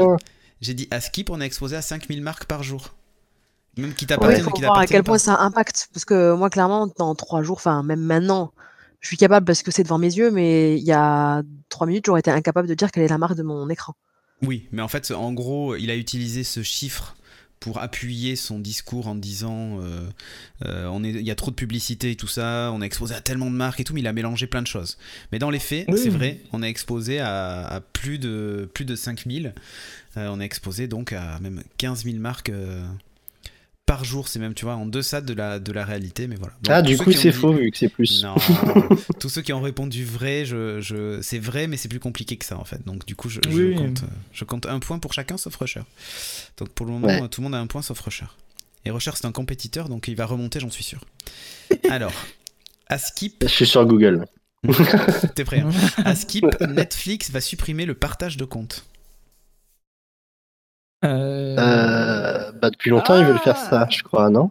Ouais, Ouais, mais là, mais c'est pas vraiment faux. Enfin, Alors? C'est pareil, c'est du vrai faux ça. Enfin, C'est- c'est. c'est relou. Ah non, non, là, c'est- là, là, je vous dis, la réponse est tranchée. Ah, tranché Ouais. C'est vrai. Pas Alors. faux alors. Toi, Rusher, tu dis vrai. À qui a dit faux? J'ai- vu un truc passer, je crois que c'est vrai. Dit vrai. Et toi, Shag? Mais, mais pareil, il y a des mesures gardées, je crois. hein. Mm, Je dirais faux. Je dirais faux. Eh bien, c'est faux. Euh, Ah. Greg Peters, le directeur des produits, a répondu Nous surveillons tout ça, mais pour le moment, nous n'avons aucun projet de changer quoi que ce soit à ce niveau-là. Aucune promesse de supprimer le partage de compte, donc. C'est euh, pourtant ce qu'avait euh, indiqué un article du Daily Dot qui avait surinterprété et euh, la déclaration en fait et conclu que Netflix allait s'attaquer au problème alors qu'en fait pas du tout. Bah, en fait, euh, ils ont dû regarder un peu et se dire non, on va perdre des gens. En plus, Euh, ils se contentent d'augmenter le tarif. Non, ouais, et puis surtout, je Et pense que derrière, le voilà. partage de compte, au bout d'un moment, ça peut aboutir à un nouveau, Un nouvel abonné. ouais. C'est pour ça, c'est ce que je te dis, il y a un profit derrière. Exactement. Ouais, je, coup- pas, je me suis pas dit ça avant. Et voilà, donc du coup pour le moment, Shag et Aki, vous êtes à 2 points, Tilika 1 point et Rusher toujours à 0. Ensuite, à Skip, Trump a appelé le président italien Mozzarella au lieu de Mattarella. Oh, Vrai. avec lui. Ouais. Alors attendez, je vais noter. Rusher il dit vrai. Aki, Vrai euh, aussi. Avec lui. euh. euh, Tilik, Faux. faux. Shag, Faux. Shag, faux. Eh bien c'est faux. Effectivement, Ah, c'est faux. peur quand même. Alors en C'est fait. Alors, non, mais en fait, en fait, ce qui est énorme, c'est que Trump, c'est le spécialiste des fake news, on est d'accord. Mais là où Oui. c'est fort, c'est qu'en fait, quelqu'un a essayé de faire passer euh, une fake news sur le fait qu'il s'était trompé dans le nom du, du président. Alors, il a déjà fait des conneries, voilà, avec le fameux Team Apple. Euh, au lieu de Tim. Cook, hein, voilà, il avait appelé Team Apple parce qu'en fait évidemment chez Dell, Michael Dell c'est le patron, donc il s'est dit bah chez Apple, Team Apple c'est le patron, puisque lui s'appelle Trump et toutes ses soucis s'appellent Trump, donc euh, ça semble tout à fait légitime. Euh, mais donc en fait voilà, c'est tout le monde s'est moqué de lui sur Twitter et tout ça, mais il y a une vidéo qui a circulé d'ailleurs, dans laquelle à aucun moment il dit mozzarella, il dit toujours mattarella. Mais Ça aurait pu on être tellement vrai. Mais oui, ça aurait pu être tellement vrai. Bah et c'est pour oui. ça, et c'est pour ça que c'est trompeur, et c'est pour ça qu'on on construit facilement des fake news avec des trucs qui auraient pu être vrais, tu vois. Et, et là où c'est fort. Oui, mais c'est comme un professionnel. hein. Mais oui, bien sûr que c'est un professionnel. bien sûr que c'est un professionnel. Il faut appeler le président euh, japonais Motorola. Mais non. Ouais, non, mais lui, il, a appelé- il va l'appeler Yakisushi ou un truc comme ça. Il y a qui Mais, mais non, mais, mais honnêtement, honnêtement, en fait, euh, derrière, on voyait une traductrice qui faisait une drôle de tête et tout. Et les gens se sont dit, ah, regardez, quand il a dit mozzarella, elle a fait une drôle de tête et tout. Et d'ailleurs, c'est devenu un mème, la tête de la traductrice euh, italienne derrière lui. D'ailleurs, si vous cherchez cette histoire sur internet, vous la voyez en fait. Elle fait des têtes incroyables. Mais en fait, c'est parce qu'elle est très concentrée sur le discours et elle veut traduire le discours. Donc, euh, bref. Mais donc, Sergio Mattarella s'appelle bien Sergio Mattarella et pas Mozzarella. Et Trump n'a jamais dit mo- mozzarella. Alors, à Skip, il y a une association pour aider les Balkany à payer la caution de Patoche. Ouais. Vrai. C'est vrai. Euh, et Shag, du coup Bah, je vais les suivre. Et tu vas les suivre et tu as raison de les suivre, puisqu'en fait, c'est effectivement vrai. Comment ils le savent Dans la série Plus c'est gros, plus ça ouais. passe, c'est énorme. L'association en soutien à Patrick Balkany. Elle a été créée par trois Levalloisiens pour aider et payer la caution de leur mère. Voilà, on le fait avec le cœur. On ne, nous for- on ne force personne. Ceux qui veulent pas participer ne participent pas, a déclaré le 5 novembre Simone Rock, à l'origine de cette association, dont elle a déposé les statuts le lundi 4 novembre. On aime notre mère, mais l'homme aussi. C'est quelqu'un de très généreux. On, on veut qu'il voit qu'on est là. d'accord? C'est quelqu'un de très généreux, surtout avec l'argent du contribuable. C'est ça. c'est pas sa thune, donc autant te dire il est généreux. Moi aussi, quand c'est pas ma thune, je peux être généreux si vous voulez. Lors de son audience mardi 5 novembre, Patrick Balkany et son avocat Éric Dupont-Moretti ont expliqué qu'il était difficile pour le prévenu de payer la caution de 500 000 euros fixée par la cour d'appel le lundi 28 octobre. Il a détourné des millions, mais payer 500 000, euh, c'est compliqué. Lors de sa première demande de mise en liberté liée à sa condamnation de 4 ans en, euh, de prison pour fraude fiscale, Isabelle Balkany a validé l'association. Je te jure, Incroyable. Certaines personnes critiquent fortement cette association, on s'y attendait. Ce qui est indigne, ce sont toutes les insultes. Simone Rock précise qu'elle n'a pas vu Patrick Balkany, on n'a pas parlé avec lui, on ne sait même pas où il est. L'idée est venue de, Levallois- de Levalloisiens pardon, qui parlent entre eux. Franchement, Levallois-Perret, c'est un autre monde, hein, j'ai l'impression. Ouais. Euh, c'est notre idée, si elle ne plaît pas, tant pis. Avant de créer l'association, Simone Rock a quand même demandé l'autorisation à Isabelle Balkany. Elle a validé, le contraire aurait été étonnant. enfin bref. Euh, à Skip, les radars vont repérer les conducteurs sans assurance. Alors. Ah, Euh, comment? Ah bah, je ne précise pas, mais je te pose... la. La rumeur, su- la rumeur sur les internets, c'était les radars vont repérer les conducteurs sans assurance maintenant. À Skip. Moi, je dis faux. Euh, Toi, Moi je dis faux. quand- moi je dis que c'est Ils ont l'air de dire vrai quand même dans le chat. Ouais. Je Tilly, vais tu dis quoi? C'est Moi je dis que c'est potentiellement c'est vrai. Ok, Chagara Je dirais vrai. Et à qui tu m'as dit faux Vrai Vrai. Vrai. Eh ben c'est vrai. Alors, Putain, c'est vrai. euh, tout en moi qui perd. Eh ouais, bravo. Mais tu vois, Ouais, justement, tomberais- j'attends la réponse de Rusher et je dis l'inverse. en cas de première interpellation sans assurance, les automobilistes payent une amende forfaitaire normalement de 500 euros. En cas de récidive, c'est 7500. hein. Et alors, comment est-ce qu'ils font Eh ben, Oui, comment est-ce qu'ils font Eh ben oui, les assurances ont mis en place un fichier. Euh, un fichier à disposition de la police et du coup en regardant l'immatriculation ils peuvent interroger le fichier et voir s'il a- s'il y a une assurance dans une compagnie d'assurance s'il n'y en a pas Ils payent une amende ils les interrogent ils, inter- ils les interrogent Mais, Interroge. mais euh, du coup, oui, ça, ça, ça sert à rien en fait. Parce c'est que tout ils recoupent en fait c'est pas le qui radar conduit, c'est pas forcément le proprio de la voiture. Ah oui, vois. mais la voiture n'est pas assurée. Donc, euh, Ouais. façon, il prend une amende. Ah oui, c'est vrai, bah oui, on s'en fout, oui, Ah oui. oui, en fait, on s'en fout. Et, et donc là où c'est là où c'est euh, là où c'est balèze finalement, c'est que enfin la rumeur disait qu'en gros, bah, du coup, il fallait cacher son, son enfin, il fallait mettre un faux papier d'assurance pour pas se faire flasher. Et, tu vois, alors qu'en fait, ça n'a rien à voir Eh ben non. puisque c'est avec la plaque d'immatriculation. Donc, Osef, Bah, faut mettre Euh, du scotch sur ton F pour faire un E. oui, c'est ça. ah, c'est une plaque espagnole, c'est pas pareil. Ah, Euh, c'est une plaque russe. tu peux C'est mettre un, tu, ah, tu peux, tu peux mettre le rond du de, de clat sur le A aussi, tu vois. Exactement. À Skip, si on a 200 euros pour des cadeaux, on n'a pas besoin d'augmentation. Ah, quoi? À Skip, Putain, si on a qu'est-ce 200 ça euros, si on a 200 euros pour des cadeaux, on n'a pas besoin d'augmentation. ça, ça sent la confiance euh, de politique. Attends, j'attends j'attends la réponse de Rusher pour me prononcer. Moi, j'attends la réponse du chat.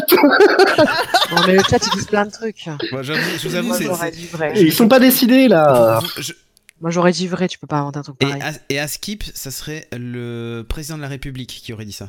Ah, Ah. ça c'est fort probable.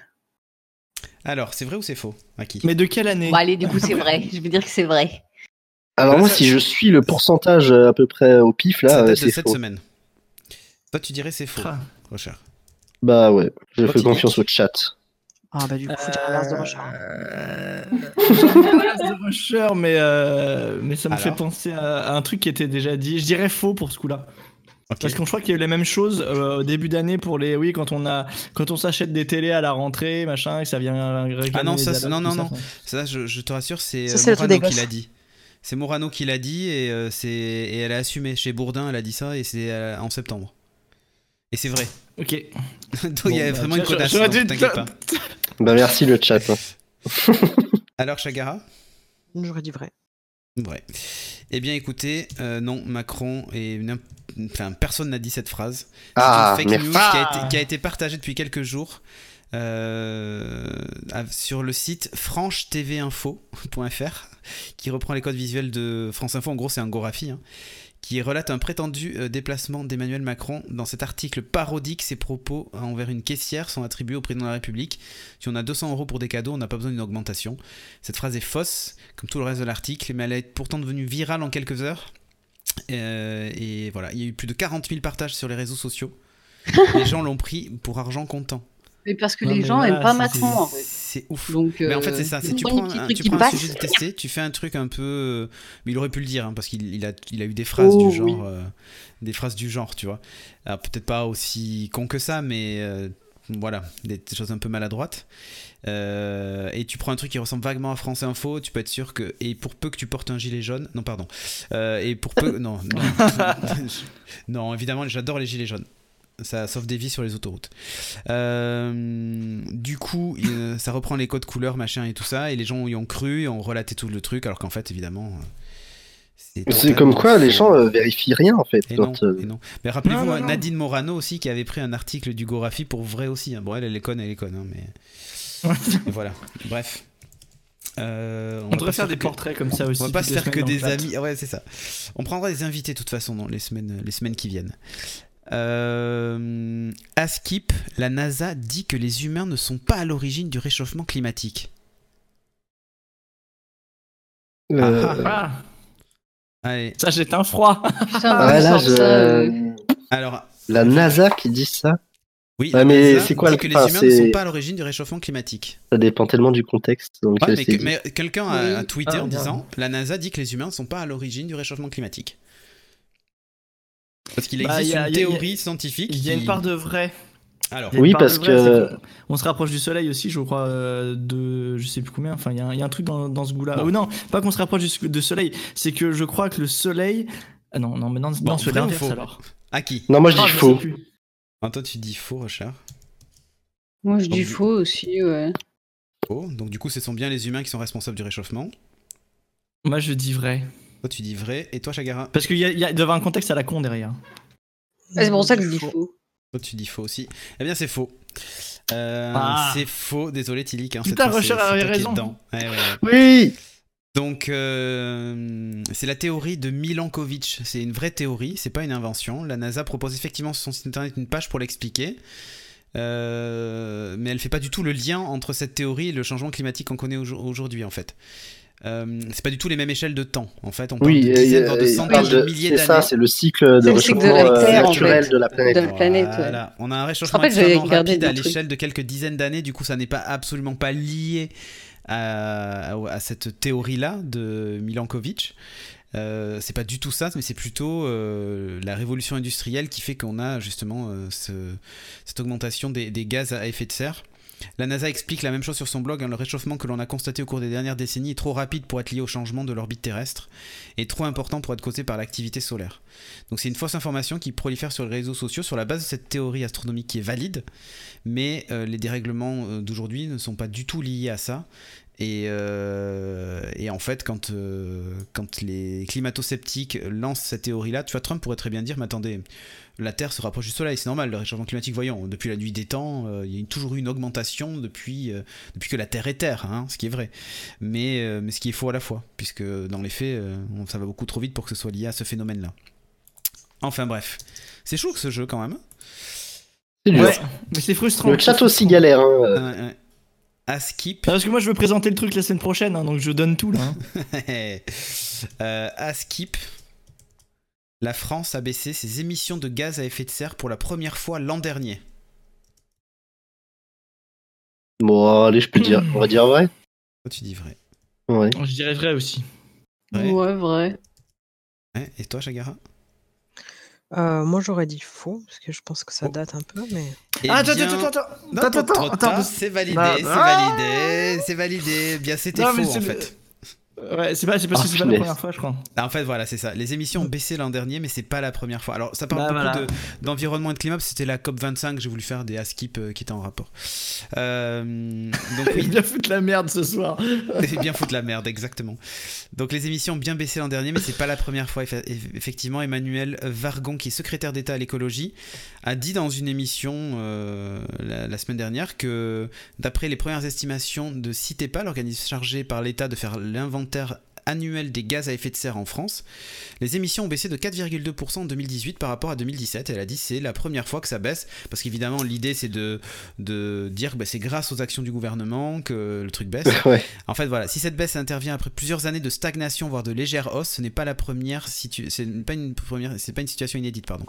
Dans le début des années 2000, la tendance générale des émissions est à la baisse en France. Entre 2013 et 2014, elle avait chuté de 6%. Donc il y avait une hausse, enfin une baisse qui a été beaucoup plus importante. Déjà entre 2000 2013 et 2014, et c'était rien à voir avec Macron et son gouvernement qui a fait baisser de 4% soi-disant. Enfin bref. Bon, sur ce, euh, regarde, il y a Nico Poppy qui me retraite comme de tricheur ouvertement. hein. Alors Dommage que tu perds. dessus. Oui. Alors que en plus je perds, tu vois. Donner mauvaise réponse, tu cherches mal quand Euh, même. grave. C'est vrai, je cherche mal. Je cherche super mal. La dernière, Askip. Je sais pas si vous l'avez passé ça sur Twitter, mais moi ça m'a fait mourir de rire. Askip, le Black Friday vient d'une tradition esclavagiste. Alors, est-ce que le Black Friday, ça vient d'une tradition esclavagiste? C'est dégueulasse. Oh. Mais en plus, je sais de, de quelle image ça vient. Donc moi, je vais dire faux parce que. bah oui, euh, on sait. Ah, moi, je fais Dire confiance au chat et euh, le chat a toujours raison. je dis faux. Ok, et Shag? Bon, je vais les suivre. Bah, effectivement, c'était faux. Le Black Friday, c'était. Alors, la rumeur, c'était. C'est passé sur Facebook et sur plein de trucs. Franchement, j'ai vu des gens poster ça sur Facebook. Je, je les ai signalés direct. J'aurais dit, mais ils sont vraiment tellement trop cons. Non, mais Euh, oui. Le Black Friday était le jour où les Noirs étaient exposés sur la place publique pour être vendus à prix très bas. Les maîtres esclavagistes venaient ainsi liquider les esclaves qui leur restaient. Croit savoir un internaute dans un post Facebook partagé le 22 novembre 2019. C'est horrible. La page horrible. Facebook ouvre les yeux, appelle même à boy- boycotter euh, l'événement de vente au rabais en hommage à tous ces morts euh, en esclavage. Enfin bref, euh, il faut savoir quand même que historiquement, la, la première fois qu'on entend parler du Black Friday, c'est pour évoquer le dernier euh, vendredi du mois de novembre, ça date que de 1951. Donc quasiment un siècle après la fin de l'esclavage. La plateforme de fact- de fact-checking anglophone Snops a- euh, rapporte que le terme Black Friday est utilisé en fait de façon ironique pour euh, désigner le nombre important d'employés qui prétendent être malades après Thanksgiving, profitant ainsi d'un week-end de 4 jours. Tu vois, les malins. On dit que les Français c'est des feignants, mais les Américains sont pas beaucoup mieux. hein. Le concept du Black Friday euh, comme journée de vente au rabais apparaît encore plus tard, c'est dans les années 60 seulement, qu'on fait des, remises ce jour-là. La police de Philadelphie utilise aussi ce terme d'argot pour qualifier cette journée, souvent émaillée de nombreux embouteillages et mouvements de foule, liés aux remises importantes, vous savez, les mecs qui courent dans les centres commerciaux, des embouteillages à ne plus, à ne plus finir et tout ça. Pour échapper à ce nom à connotation péjorative, même les commerçants de la ville, à Philadelphie, ont même tenté de renommer l'événement euh, Big Friday. Mais l'expression prend pas, le Black Friday reste donc. Mais les anciennes lui ont donné une autre définition, il s'agirait en fait du jour de l'année où les vendeurs cessent d'être en déficit, remplaçant dès lors euh, dans leur livre de compte l'encre rouge, synonyme de perte, par de l'encre noire. Le concept de Black Friday et son appellation se répandent rapidement à la fin des années 90. Cette journée de solde finit par se généraliser dans tous les pays, mais aussi au Canada, Afrique du Sud, Mexique, puis au sein de l'Union Européenne via les géants américains, Amazon, eBay et ainsi de suite. Moi, je propose de renommer le. Black Friday et d'appeler le jour du cours plus vite que ton voisin. Voilà. C'est exactement ça. C'est le Pousse jour. plus vite ton voisin. C'est ça. Euh, Marche je- sur ton voisin. Je ferai les comptes des points pendant la minute aubergine de Tillich pour savoir qui Ah. a gagné. Euh, sur ce, on va enchaîner avant de reprendre la revue de presse avec euh, cette incroyable rubrique qui va vous illuminer le cerveau, puisqu'on va passer la rubrique Les vrais saches.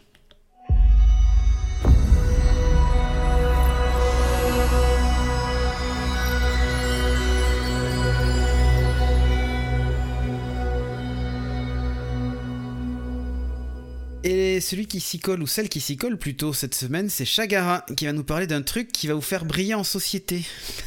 Peut-être pas briller, mais euh, c'est ça. Tu vas nous parler d'une Bon, vous pourrez peut-être, euh, ouais, c'est ça. Vous peut-être en, en parler au repas de Noël euh, pour rigoler un petit peu. euh. Je parlais d'une araignée qui s'appelle l'araignée banane. Alors, À votre avis, pourquoi elle s'appelle l'araignée banane? Banane. Elle est Alors, jaune. elle a- C'est pas parce qu'elle a la banane. hein. Elle est jaune. Jaune. Non, Elle a, une fo- elle a l'abdomen en forme de banane. non plus. Elle, Elle est elle- dans En le fait, elle banane. pourrait Ah, je porter sais, ce nom pour deux raisons. Ah. Parce qu'elles elles, euh, elles pondent les œufs dans le cul des bananes, enfin dans- en, bas, en base des bananes. Il y a Elle souvent. sent la non, banane, ça- on nous dit, non C'est pas loin, c'est pas loin. Elle, ouais, euh, parce elle faut vit jamais bouffer le bout de la banane. Parce que c'est là où elle- se elle, mettre euh, les trucs. Elle vit dans les régimes de bananes. Ah. Voilà, Ah. son lieu Ah, j'étais pas prédilection loin au Brésil. Ok. Mais elle a aussi une autre particularité. Donc déjà, je vous parlais de ces trucs un peu euh, pas très sympas. Enfin, sa, sa particularité pas sympa non plus. hein. Même si euh, on pourrait croire que non. Euh, en fait, donc elle est venimeuse, hein, voilà, comme, comme beaucoup d'araignées d'Amérique du Sud. Pond dans l'abdomen. Ah, non, un truc. Non, elle pique, hein, c'est tout. Voilà, juste Ah, elle elle pique, euh, voilà, pour se défendre, tout ça. Donc, euh, on n'en trouve pas beaucoup chez nous. hein. Il y a peu de chances qu'elle arrive dans nos supermarchés. qu'elle a hein. une bite grosse comme une banane. Mais non, c'est pour une autre raison. hein. Bah, donc, elle habite dans les régimes de bananes, mais également, donc euh, son venin a deux particularités. Bon, déjà, il est, il est très dangereux, donc euh, Ah, je sais. il peut vous faire suffoquer, euh, voilà, et vous pouvez mourir euh, dans d'atroces douleurs. Mais aussi, il- son venin a la particularité pour les hommes euh, de les maintenir en érection. euh, pendant très Ah longtemps. Ça peut durer des heures et des heures. Et donc, euh, on appelle d'ailleurs le. Attends, attends, attends. c'est- C'est au Brésil, c'est ça qu'on les trouve? Ouais, c'est ça. Est-ce qu'ils vendent des bananes du Brésil aux géants à côté ou pas? Parce que Ça, ça peut je se vais faire. chercher toutes les bananes. Toutes les bananes. Excusez-moi, madame, est-ce que vous avez vu Je cherche une araignée. Vous que je cherche une araignée dans le régime de bananes Est-ce que vous l'avez vu passer ou pas? Maïtika, viens ici. Viens, Maïtika. Ça y est, t'as plus vite d'aller acheter de la du Viagra à la pharmacie. Ouais, mais du coup, ça c'est devrait, comme cher. dit Ghost Dragon, ça devrait être une araignée Viagra. du coup. Eh ben, en effet, parce qu'on étudie beaucoup son venin pour euh, tenter d'apporter des traitements aux troubles érectiles. Euh, Mais par contre, euh, c'est pas pour ça que c'est une très bonne chose de se faire piquer par elle parce que ça peut durer plusieurs heures et euh, il faut généralement ouais. aller aux urgences euh, Te faire pour, pomper. euh, ouais, voilà, amputer. pour arrêter, Et pour pour arrêter le phénomène parce que c'est quand même très douloureux et que il peut se passer des choses quand même pas très cool. Euh, par contre, c'est une, euh, elle est donc bon, elle est très dangereuse, mais euh, on la, la toxine. en fait, son, son, son venin est moins dan- euh, plus dangereux que celui de la veuve noire. hein. Tout le monde connaît la Oh, veuve putain. noire. On a entendu euh, euh, beaucoup parler de. Elle fait beaucoup parler d'elle. Sauf que, en fait, la, la grosse différence, c'est surtout qu'elle est plus grosse. Donc, en fait, elle est moins dangereuse dans le sens où on la voit plus facilement. Alors que des veuves noires, euh, voilà, Oui, déjà leur petit. couleur, euh, c'est tout petit. Et puis, donc, on se fait plus souvent piquer par la veuve noire. Enfin, ça arrive pas beaucoup en France, hein, que par celle-ci. Donc, euh, il faut la chercher. Et puis, il faut le vouloir hein, parce qu'on la Elles voit se bien. cachent dans les maisons, elles aiment bien les. Voilà, là, bon, dans les régimes de bananes, on ne croise pas tous les matins. Et, euh, et puis, comme elle est plus grosse, on a plus euh, facilement tendance à réussir à l'esquiver. Mais pourtant, son venin est beaucoup plus dangereux. Il faut beaucoup moins de quantité de venin de, de l'araignée banane que de la veuve noire pour nous tuer. Alors voilà. Donc, Si euh, mais bon, on meurt, le- on meurt avec l'érection quand même. Enfin, pas, pas, pas, pas skip, mais- euh, Cédric On meurt euh, avec la banane. consommateur de bananes. Non, non, mais du coup, si, si- voilà, vous avez une super anecdote à raconter au repas de Noël euh, avec papy et mamie euh, et l'araignée banane. Honnêtement, je pense que ça peut, la conversation peut très vite dériver sur grand n'importe quoi au repas de Noël. C'est vrai que papy mamie, hein. ah oui, c'est ça, ouais. C'est vrai que je vois bien mamie dire à papy Ah ouais. Eh ben toi, tu t'es pas souvent fait piquer, hein Non, mais Mister SP a raison. hein, le- un priapisme, un priapisme prolongé peut provoquer une nécrose du corps caverneux du pénis. Euh, à ne pas Ouais, chez si on pouvait éviter de parler de ça. bon, oui, parce que euh, Rocha- non, bon, bref, on parlera pas de, de ton problème, Rocha. Euh, sur... Promotion sur les bananes, le lot de 2 achetés, un lot offert. Mesdames, messieurs, promotion sur les bananes, un lot acheté, un lot offert. Et une exactement offerte. C'est ça, c'est exactement ça. Bon, ben merci beaucoup pour cette information, pour briller en société et surtout de Noël. C'était, euh, ça m'a mis la banane. Allez, on enchaîne tout de suite avec la suite de la revue de presse.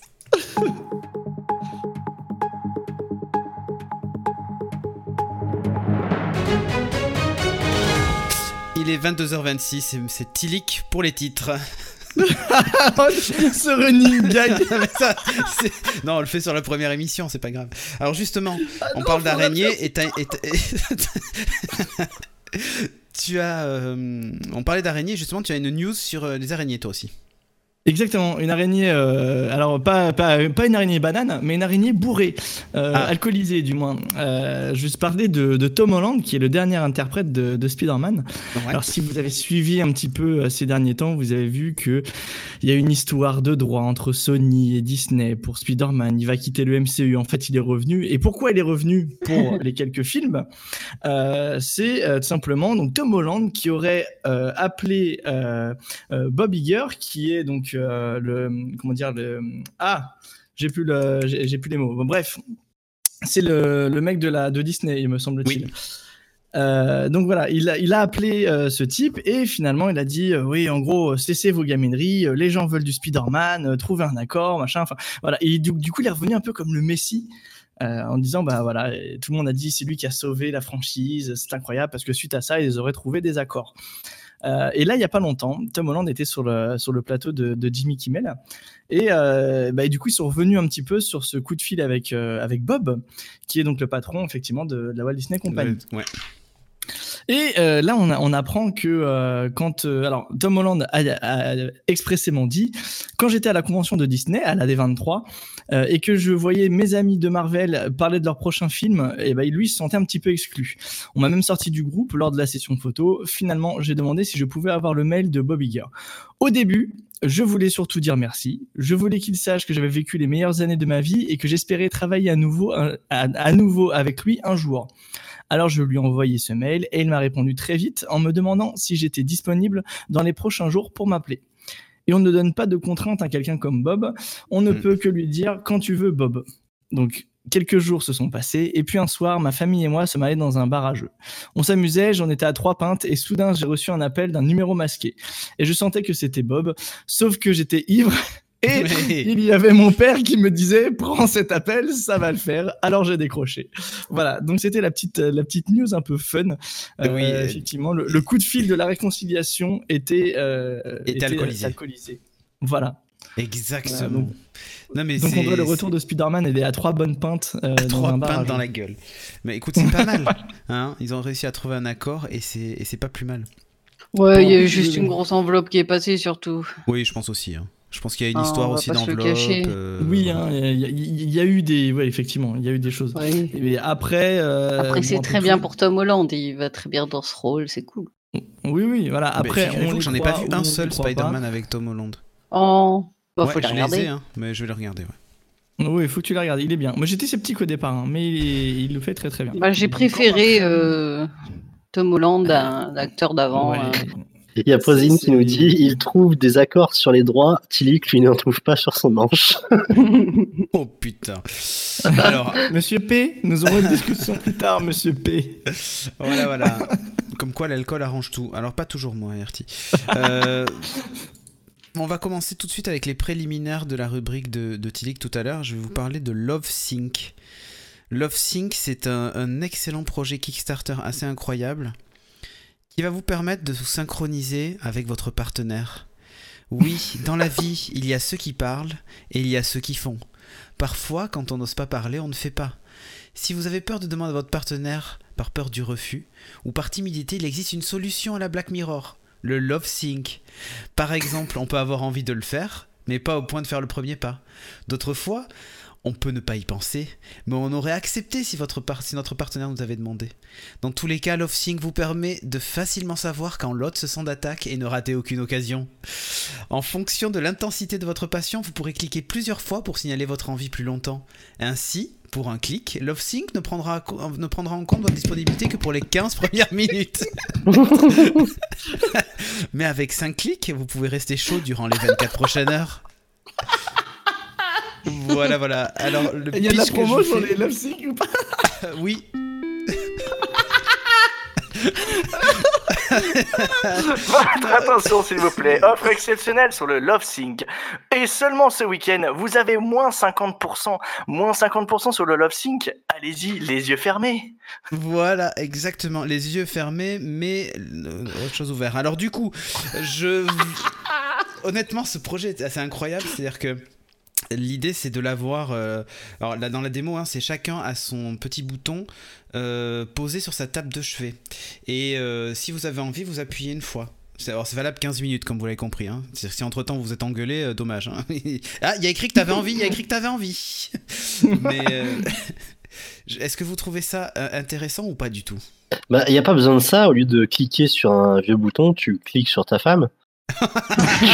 Ah, Excellente remarque de Rusher. Il suffit de cliquer sur ta Deux fois, j'ai très envie. Ce et soir, puis, je te euh, clique dessus. Oh putain, je te clique dessus. Oh là là. Ah, bon, on n'entend pas trop les filles parler de ça.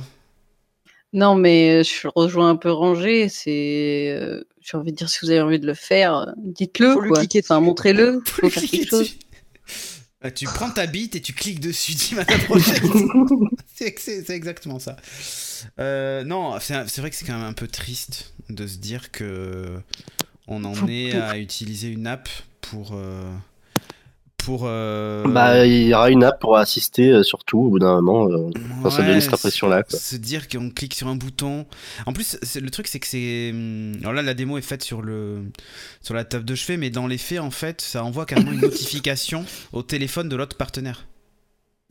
Jérémy. Euh, moi, je dis, à. Minotaur, il a le runner euh, devant les yeux parce qu'à chaque fois, il, il parle avant.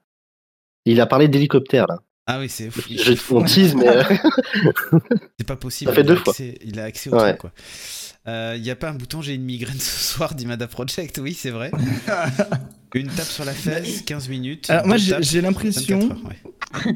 J'ai- j'ai- On parle de Black Mirror, mais j'ai une autre impression qui est une, une référence un peu plus ancienne euh, d'être dans Demolition Man. Vraiment, on, Ah, le- le- oui. tu sais, ce, ce casque qui lui permet de- d'avoir une, une relation De sexuelle à l'amour sans distance. contact. Exactement. Ils sont l'un face à euh, l'autre, et- ils font l'amour, mais. Et je trouve que c'est un petit peu ce, ce délire-là, en fait. hein. Bientôt, on va y arriver aux trois coquillages dans la salle de bain. On va y arriver aux chiottes hein, avec Ah, les trois c'est coquillages. clair, c'est clair. Non, mais tu as tout à fait raison. On y est presque. Enfin bref, moi je trouve ça un poil, euh, un poil triste, mais euh, bon, apparemment il y a un marché pour ça. On verra si, si le projet arrive au bout ou pas. Vous Écoute, on va le tester, puis j'en Sync parlerai dans la rubrique aubergine. hein. Oui, c'est ça. Toi, je te vois bien. Tu rencontres une fille, tu dis tiens, je te donne ça. Si jamais tu as envie de faire l'amour, tu cliques dessus. Et si moi j'ai cliqué en même temps, c'est un match et du coup on peut faire l'amour. On va te dire ok, tiens, je te rends ton bouton. Déjà, Tiens- Tiens-moi ça. Tiens-moi ça, je reviens dans concept. 5 minutes. Et hop. C'est vrai qu'il est pas mal. C'est- Je pense que tu la revois plus pendant un moment. oui, carrément. Oui. Bon, en ce moment, il dit qu'il a un petit souci. C'est que pour se rendre à son boulot, c'est soit les embouteillages. Bon, enfin, quand il a une voiture, hein. soit les embouteillages. Ah, mais c'est pas possible. si, je te jure. Soit les embouteillages, soit euh, bah, ses pieds parce que bah, les transports en commun sont en panne. Bon, figurez-vous qu'en Je crois qu'il y a la Indonésie. solution. Mais oui, c'est pas moi, c'est un Indonésien qui a la solution. Un Indonésien de qui s'est fait 42 arrêter ans. là, non? Ah non, Non, pas du tout. C'est un Indien. Ne confonds pas. c'est un Indien, pardon. Je te jure. Euh, un, un Indonésien qui en avait marre des embouteillages. Apparemment, en Indonésie, les, les embouteillages, c'est vraiment la, la Ouais. chiasse en barre. Du coup, qu'est-ce qu'il a Skip, c'est dit? le pire. Ouais, un skip, c'est le pire. Il- ce qu'il s'est dit, c'est je vais fabriquer mon propre hélicoptère. Le do-it-yourself hélicoptère. Mais attention, pas n'importe quel hélicoptère. Un hélicoptère. Non, non, non. Un hélicoptère. Alors, il s'appelle euh, Jajun Junaidi. Alors, je sais pas, ça doit certainement pas se prononcer comme ça, mais voilà. Ça fait un an et demi qu'il bosse sur son projet. Euh, il est en train de construire un hélicoptère dans la cour de sa maison. Mais, comme c'est un peu cher, qu'est-ce qu'il fait? Il fait ça qu'en matériaux de récupération. Donc, en plus, c'est écolo, tu vois. Matériaux de récupération, tout ça, il construit son hélicoptère, il passe des journées entières dans sa cour à bricoler tout ça, fignoler tout ça. C'est du fait maison. Vous vous souvenez de la pub de la 206 là avec l'Indien qui prenait une vieille caisse, qui la pliait Oui, sur le capot, qui Un Indien ou un. Indonésien Parce qu'il faut Non, là, c'était savoir. un, hein. là, c'était un Indien. Avec le- l'éléphant qui s'asseyait sur le capot pour la plier, qui avait une voiture qui ressemblait vaguement à une 206. Bon, bah imaginez, c'est à peu près la même chose, sauf que c'est euh, sauf que c'est un hélicoptère, quoi. Euh, pour ceux qui nous suivent en direct, évidemment, vous avez droit à un petit aperçu de, de Mais, ce dont je euh, parle. Ça Alors fait- oui, c'est très très ça fin, ça- non, mais honnêtement, mais il est où le moteur Re- Regarde Bah, voilà. le siège. C'est ça. Regarde le siège. C'est- C'est un transat, non C'est un transat. Ça- Totalement un transat. c'est quand même un truc. Et, et le- pour s'asseoir à l'arrière, quand même, c'est juste une planche de bois. Je veux dire, c'est secure, hein, ne vous inquiétez pas. Il n'y a, pas de ceinture, il n'y a rien. Non, tout- non, mais tout va bien. Euh, Attends. J'ai mis des Mais renforts en bouteille, de, en bouteille en plastique. C'est de la San Pellegrino, ça résiste à tout. ne t'inquiète pas, voilà, ça. ça résiste à tout, ça résiste à la pression du Coca-Cola ou de la Sampé qui est à l'intérieur. Ne t'en fais pas, en altitude, ça fonctionnera. Donc pour échapper donc aux- aux embouteillages, il compte utiliser euh, cet appareil. Euh, il faut savoir qu'il y a quand même 110 km. Il a quand même 100, euh, 100 110 km de, trajet à faire et tout ça, donc c'est compliqué pour lui, trop d'embouteillage et tout ça. Il dit on finit à bout de nerfs quand on arrive, enfin bref, c'est hyper chiant. Donc il achète les pièces détachées dans des garages et tout ça. Il a déjà dépensé 30 millions de roupies, ça fait 2100 dollars pour un projet donc il a débuté il y a un an et demi. Mais c'est pas le premier en fait. Euh, son fils et son voisin lui donnent un coup de main pour construire l'hélicoptère hein, de 2 mètres 5 de, de haut et 8 mètres de long. Mais euh, il n'est pas le premier à s'être engagé dans un tel projet. Il y a deux ans, un Sud-Africain nommé l'homme hélicoptère a utilisé des, des plaques métalliques rouillées et d'autres matériaux de récupération pour construire une réplique d'un hélicoptère de police selon les médias. Euh, en Chine aussi, il y a un fermier qui a connu son heure de gloire dans les médias en 2016 après avoir passé 3 ans à construire un hélicoptère de fortune. Bon, je vous rassure tout de suite, euh, aucun de ces hélicoptères n'a décollé. hein. Euh, S'il arrive à décoller, dit Jajoun, alors je serai satisfait. Mais la technologie n'est peut-être pas son plus gros obstacle. C'est son épouse, Yeti. Oui, je sais, elle porte un nom. euh. Yeti, elle, par contre, elle veut garder les pieds sur terre. Elle dit quand on- il a besoin d'argent pour le moteur ou les pales, par exemple, ça coûte beaucoup d'argent, remarque-t-elle. Mais il faut qu'on dépense en priorité pour nos besoins essentiels, notamment l'éducation des enfants. Si on dépense tout dans l'hélicoptère, on n'aura plus rien pour Bah acheter non. à manger. Attends, sérieusement, entre éduquer un enfant et construire un fucking hélicoptère, c'est quoi ça bah, Attends, à un moment, il faut faire En des fait-. C'est. Vega Missile en fait, c'est ça c'est ça. En fait, honnêtement, ça fait penser, vous savez, à cet épisode de striptease du mec qui construisait son ovni là. Euh, Ah. ça. avec, avec sa mère qui, qui avait euh, une perruche Un qu'elle gardait. piaf truc mort, ouais, euh, dans une boîte. Ah là là là là. Bon, ben figurez-vous que ça existe vraiment. Des gens qui pensent que. Voilà. Ouais, et ce que dit Nico Poppy aussi, c'est qu'il y a pas longtemps, il y a un Américain qui a voulu construire sa fusée. Pour prouver que la Terre était euh, plate. prouver que la, Terre- était plate. Bon, finalement, euh, ça s'est pas passé comme prévu, mais il renonce pas à son projet. hein. Non, Il en a fait deux déjà. Et le jour même, il a fait ouais, non, en fait. C'est- voilà. Non, mais après, il y a des inventeurs de génie comme ça. Euh, les mecs sont très très fiers de leur, euh, de leur invention. Mais, Mais oui. euh, au moment d'y aller, ils se, ils se défient. Finalement, il se dégonfle. Il y a- Ouais. Voilà, il y a, a qu'un seul mec qui a fait ça. Et ça, c'est voilà, c'est la petite anecdote aussi pour briller en société. Le, un des qui a contribué aussi au, à la création du C'était, parachute. euh, Ah bon. Ah, Non, non, c'était non, c'est à un la mec Tour Eiffel. qui- Voilà, à la Tour Eiffel, il y, a- Oui. il y a un mec qui s'est dit, moi je vais créer un truc, euh, bon, il- ça s'appelait para- parachute, hein, je crois à l'époque, mais il a dit, voilà, j'ai- en gros, je vais créer le parachute. Et vous, allez- vous allez voir, je vais sauter. C'est pas vraiment un parachute, c'est une veste parachute en fait. C'était une combinaison Ouais, parachute. Le, concept de parachute n'existait pas encore, donc c'était des, Ouais. des- des trucs un peu hybrides. C'était une espèce de, de wingsuit, euh, mais, mais un peu un peu chelou, en mode euh, en mode euh, euh, les kawaii. Voilà, c'est une espèce de. Oui, c'est ça. Ouais, les ça, images. Et tu c'est comme il quand t'es gamin et que tu cours face vidéo. au vent et tu penses que tu vas décoller en tenant ton manteau. C'est quoi. ça, ouais. C'est exactement ça. Sauf que là, tu as une vidéo et le mec il monte sur le premier étage. Oui. Il se, il se met, tu vois. le- alors attends, il- moi j'ai eu la petite anecdote, c'est que euh, au début ils voulaient pas laisser sauter le mec. Ils ont dit ouais, faut mettre des sécurités, machin, etc. Le mec Faut il a fait des filets, il a dit euh, ouais. Voilà, et il fallait mettre des filets tout ça. Le mec il a dit ouais, mais euh, non, j'ai confiance en mon truc. Ça va marcher. Euh, ça va marcher de ouf, ça va marcher de ouf. Et le mec il se met sur le premier étage. Il y a une vidéo et tu vois que le mec est pas serein. C'est ça qui est triste, c'est que le, le mec il hésite quand même un petit peu et au final il dit allez non, j'ai confiance en mon confiance en mon produit. Il saute et il, bah, bien évidemment ça n'a pas marché. Et, Et il s'est enfoncé, je crois, de 30 cm dans le sol ou un truc comme ça. Mm. Pas mal. Voilà. Il, y avait, il, Voilà. il s'était foiré sur un ou deux calculs, mais euh, C'est ça. pas mal. Pas de Voilà. chance finalement. Pas de chance Exactement. pour lui. Ouais, ouais, ouais, ouais. ouais. Ben justement, en parlant de chance, transition toute trouvée que j'ai dû euh, passer au forceps. Tous les gagnants ont tenté leur chance. Vous connaissez cette phrase? Oui. Bon, ben figurez-vous qu'en Allemagne, euh, au jeu Monopoly de McDo, normalement, il y avait un Allemand qui devait gagner euh, 100 000 euros. Hein Sauf que, ils sont quatre à avoir décroché le gros lot. À cause d'un bug de l'algorithme pour générer le code gagnant. Et oui Tous les gagnants vont quand même toucher leur gain, ça c'est quand même la bonne histoire. Euh, au lancement du jeu, c'était la version de test du programme qui était en ligne. Or, elle a généré plus de codes gagnants que la version définitive.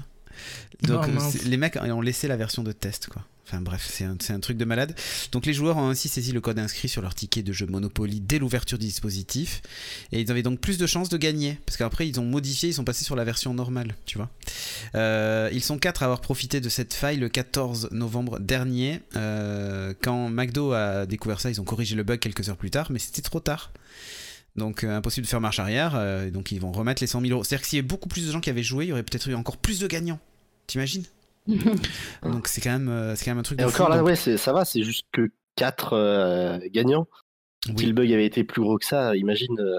Mais bien sûr, t'imagines, ça aurait pu. Imagine que si t'avais, perdre, euh, quoi.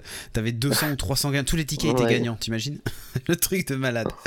Donc les gens en interne ainsi que nos prestataires de services étaient bien sûr très mécontents de cette erreur. Ils ont certainement passé des nuits blanches à indiquer le porte-parole de McDonald's au quotidien Build. Mais les erreurs sont humaines. Et même si ce n'était pas prévu, nous allons récompenser tous les gagnants. Donc voilà, c'est plutôt cool. C'est Euh, bon joueur. Ouais, bonjour. Bah attends, ils ont dit. euh, Ah, ils ont fait une connerie, ils ont fait une connerie. Euh, allez, petite news aussi en passant. Des gens qui ont eu aussi beaucoup de chance finalement. Euh, un nouveau toboggan dans le jardin, c'est quand même un cadeau pour les enfants. Sauf quand ce toboggan est un toboggan euh, d'évacuation euh, d'avion d'un Boeing 767 qui s'écrase dans ton jardin. Parce qu'en fait, euh, un Boeing donc, qui, de Delta Airlines qui reliait Paris à Boston a perdu un de ses toboggans d'éva- d'é- d'évacuation avant son atterrissage. Le dispositif de secours est tombé dans le jardin d'une maison de Milton, dans le Massachusetts, sans faire de blessés de dégâts matériels. C'est plutôt cool. Non, mais pas tombé dans la maison, heureusement d'ailleurs. Une enquête est ouverte pour déterminer les circonstances de l'incident. L'autorité américaine de l'aviation et Delta Airlines ont ouvert une enquête, euh, parce que bon, forcément, ça devrait pas arriver normalement. La chute de l'objet gonflable long de presque 2 mètres n'a fait aucun blessé. Donc ça, c'est plutôt euh, le côté positif de l'histoire. hein. L'appareil relié donc Paris-Charles de Gaulle à Boston. Il a suivi son vol normalement et a atterri en milieu de journée. À l'arrivée, le pilote de l'avion a avoir entendu un bruit fort. Je tiens, j'ai entendu un bruit chelou. Euh, et un examen de donc a montré que le toboggan ouais, d'évacuation euh, et la- de la sortie de secours situé sur l'aile droite était manquant. Donc euh, voilà, la passerelle gonflable serait déployée par accident et, et aurait été arrachée par le vent. Voilà, si elle nous était tombée Ah, dessus, nous serions morts, explique une habitante de Milton qui vit à côté. Euh, C'est tellement lourd, oui. Donc la résidente se trouvait dans le jardin de ses voisins au moment de l'incident. Elle a décrit une bâche argentée géante tombée du ciel qui s'est révélée porteuse d'une étiquette Boeing. Les témoins ont prévenu la police. C'est difficile de dire non, c'est pas moi. Euh, Milton se trouve à moins de 15 km de l'aéroport de Boston, donc voilà, c'était vraiment sur la trajectoire. Et euh, il y a quand même 70 000 appareils qui passent chaque année. Il y en a qu'un seul depuis toutes ces années qui a perdu un toboggan finalement. Plus de peur que de mal. à la news What the fuck. Pour voyager, il y a l'avion, mais quand on n'a pas de papier, comment est-ce qu'on voyage? On traverse la frontière à pied. Et quand on n'a pas de papier, qu'on est migrant euh, du sud de l'Asie, euh, et qu'on veut rentrer en Finlande pour rentrer sur le territoire européen, on passe par des passeurs et on traverse la Russie. Jusque-là, tout va bien. Bon, sauf qu'en fait, le russe est fourbe, figurez-vous. Alors, pas tous les Russes, mais ce russe-là, en tout cas, est très fourbe. Il a voulu faire passer la frontière entre la Finlande et la Russie. Il a trouvé quatre migrants asiatiques euh, qui l'ont payé grassement euh, pour faire passer la frontière. Et qu'est-ce qu'a fait ce magnifique passeur? C'est qu'en fait, il a construit un faux poste frontière en plein milieu de la forêt, pas très loin de la, fron- de la vraie frontière euh, fin- finlandaise. Il a construit un faux poste frontière avec les, les grillages et tout, quoi. Le truc, on s'y croirait, avec les panneaux et tout, machin. Et il leur a dit Je connais un, un poste frontière qui n'est pas surveillé.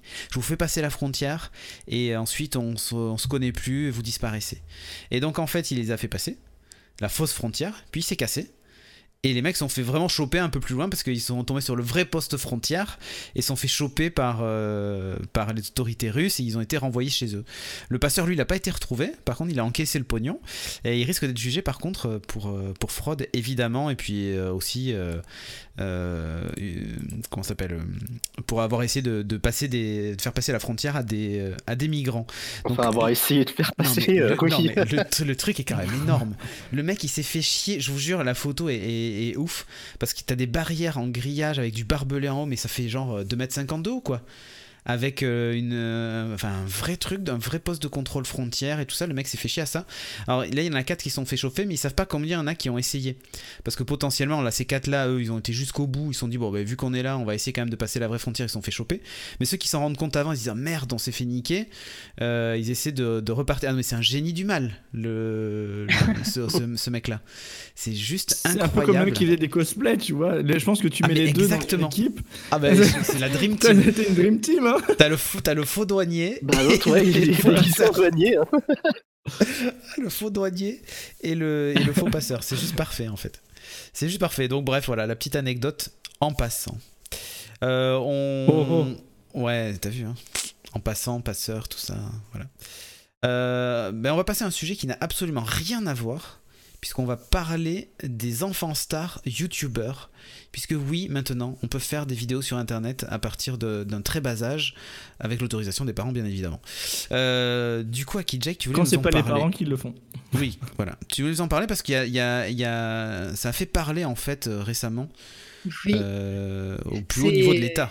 C'est ça. C'est il y a un député, Bruno Studer, qui a présenté Oui. jeudi une proposition de loi justement Ouais. pour encadrer l'activité des enfants influenceurs sur YouTube. Les enfants influenceurs, j'aurais presque C'est pu comme ça qu'ils les influencés. Ouais, mais voilà, ça, ça c'est encore un autre débat. Ouais, c'est ça. Du coup, pourquoi il s'intéresse à ça? Parce que le travail des Bah oui. enfants, quand même, c'est interdit en France. Hein. Ouais. Le travail des enfants en dessous de 16 ans, sauf dérogation. Alors ça, je trouve ça un peu con, mais bon. Ouais, mais parce que ça, c'est pour les. Ouais, mais tu sais, c'est pour les acteurs et tout ça. Je pense qu'il y a des Non, mais voilà, c'est ça. Il y a les intermittents du spectacle, les enfants mannequins, Ouais. etc. Ceux les qui fabriquent les chaussures des Nike. dérogations euh, Ah non, non, ça c'est autre chose. Mais du coup, il y aurait quand même une véritable nécessité de donner un cadre euh, légal Oui. à ces pratiques, puisqu'ils ne sont pas penchés dessus encore et il serait temps, parce qu'au niveau Bah du oui, numérique, on est un peu en retard en France. Du coup, pour s'assurer que les enfants qui apparaissent dans ces vidéos et qui y contribuent, euh, Ouais. ils aient le droit aussi à des repos, à des loisirs, à être comme tous les enfants, quoi. Ah, mais attends, mais attends, attends, stop, stop, je t'arrête tout de suite. Moi aussi, je veux un repos compensatoire vu que je stream sur la chaîne. c'est quoi cette blague? Pourquoi il y a que les enfants qui ont le droit de se reposer parce qu'ils streament Bah oui, ça. Ah bah ça, c'est un C'est autre problème. travail? hein. C'est oui. dégueulasse, je vais me plaindre au président. Et du coup, que du coup, l'argent que ça génère, ça, euh, leurs vidéos sur YouTube, soit Eh oui. placé en grande partie euh, sur un compte pour eux, qu'ils puissent Ah. utiliser à leur majorité, comme euh, les, les enfants enfants qui sont dans le spectacle, ouais. Ah bah oui, c'est en fait c'est le les syndrome enfants Jordi. Vous comédiens, etc. C'est ça. vous souvenez de Jordi? Je m'appelle Jordi, j'ai 4 ans et je suis Oui. petit. Non, mais oui, hein, c'est Dire- le, dire pour les enfants, comédiens, mannequins, etc. Eh ouais, qui lui apparemment s'était fait dépouiller par ses parents euh, comme, euh, comme un malpropre. Mais Nico Poppy, Ouais. si tu veux venir intervenir en vocal, euh, tu, tu as tout à fait le droit, tu te places dans le channel stream et tu viens en parler si tu veux. Je te laisse continuer. Du coup, concrètement, il propose d'étendre euh, ce qui se passe pour les enfants intermittents du spectacle. Je vais le dire comme ça, ça Ouais. encadre une grosse partie euh, de, ces, de ces agréments, etc. à ces enfants. Ouais. Donc des autorisations individuelles avec des agréments préfectoraux, donc ça va loin, hein, ça va quand Ah même oui, mairie, etc. Avec des déclarations auprès de l'administration, le Conseil d'État. Juste, Ah. euh, actuellement, euh, sous quelle forme ils touchent l'argent de YouTube? Ah bah ça, je ne sais point. C'est une bonne question. Ah, ouais. Bah, c'est les parents, hein, de toute façon, légalement parlant. euh, T'as forcément un tuteur des gosses qui légal pour moi, quoi. Ah oui, c'est pas possible ça. Bonjour, je suis auto-entrepreneur. C'est quoi votre activité? J'exploite des enfants sur internet. Et j'aimerais un prêt bancaire pour acheter une maison. c'est le truc. Oui, j'ai un an de bilan, ne vous inquiétez pas. euh, Je peux partager ça. Non, mais du coup, il y a une clause qui protégerait aussi un peu les enfants euh, dans ce cas-là. Ce serait une, à leur demande, donc à la demande Ouais. du mineur, de voir que les images soient retirées des plateformes où elles sont exposées. Donc il a un droit, de, un droit à l'oubli, ça s'appelle. Ouais, mais tous les Swan, machin et tout ça, là, ils ont, ils ont, ils ont 6 ans. Ils sont, ils ont pas la, la maturité de réflexion pour dire. oui, j'aimerais mais qu'on retire quand ils l'auront plus tard, C'est quand, et euh, ça, ils, pourront quand même le faire, ouais. tu vois. Ah, c'est-à-dire qu'on Parce exploite que- quand ils sont jeunes et euh, après. voilà. euh, C'est ça. ouais. Et du coup, ils en auraient parlé un peu avec YouTube, qui semble favorable au projet, hein, forcément. Les autres Eh ouais. politiciens aussi, vu que ça va sur les, ça touche les enfants, le travail, forcément. Tout Ouais, le monde bien sûr. dedans. Par contre, ils n'ont pas encore vu les parents qui font ce genre. Il prévoit pas de dimension punitive, donc euh, Ouais. des amendes, des choses comme ça. On punit pas, on veut la banane. hein. On est dans ce Ah oui. gouvernement-là. hein. Ah, mais c'est ça. Mais s'il y a des abus constatés, ils peuvent retirer le contenu euh, incriminé. D'accord. Ah non, non, non, mais moi avec mes enfants, je fais que des activités manuelles. Hein. Atelier créatif. Ouais. On fait couture. Bon, couture de ballon, mais, euh, mais c'est de la couture, c'est créatif. Et voilà, Je n'exploite le pas gouvernement se penche euh, sur des T'as autres aux enfants, mais on ne demande pas conseil à l'église, dit Prosine. oh putain. Non, eux, on les laisse très loin. Ah mais c'est tellement merveilleux. Euh, Prosine, si tu veux être notre Tu diras rien à invité, si tu veux être hein. notre invité dimanche prochain, euh, que tu as un micro, n'hésite pas à venir participer à cette émission. Je pense qu'on on va, on va bien rigoler. Euh, L'explication des parents, dit Nico Popi, c'est que les enfants s'amusent et rigolent, donc ils ne sont pas exploités. C'est vrai ça? Bah oui, forcément. c'est Là où il y a forcément. du plaisir, il n'y a pas de Oui, gêne. mais enfin, tu touches quand même de l'argent sur, Sur le dos de Ouais, ton gamin, cadeau. Euh, ouais, enfin, je sais pas. Mais ouais, mais non, justement, ils Non, veulent faire une dimension. euh, Non, mais bien sûr. C'est un peu plus cadré, bien. quoi. Il y a trop d'abus à ce niveau-là. euh, c'est fort probable, hein. Ouais, bien sûr. mais euh, du coup, il faut. Bah, quand tu vois le, le nombre de vues de ce genre de vidéo, euh, oui, euh, sans faire de la thune. C'est des Eh, micro-influenceurs, Et quoi. toutes les vidéos Oui, sont sponsors euh, par des marques de jouets, etc. Ouais, ouais, ouais. Après, c'est aux parents de boycotter ce genre de chaîne aussi. Ouais, j'avoue Montre que... pas YouTube à tes gamins qui ont 6 ans. Enfin, au bout d'un moment. Pas ça en tout cas. C'est vrai qu'en général, les contenus YouTube que tu montres aux gamins, c'est euh, Peppa Pig et des dessins animés, tu vois, et des trucs du genre. Mais tu commences pas déjà à les faire rentrer dans le schéma influenceur. euh, regarde le déballage de jouets, regarde le machin. Marketing, euh, achat. Ouais. Pour mon fils, on appelle ça de l'unboxing. Voilà. Alors, est-ce que tu connais les Pour, unboxings pour Noël, tu peux offrir aussi des, des boîtes de lardons à tes enfants. Tu dis, tiens, c'est un puzzle Peppa Pig. c'est ça. Tout à fait. Bon, on va passer à un truc un peu plus joyeux avant d'attaquer la, la rubrique que tout le monde attend. On va parler du récap Spotify.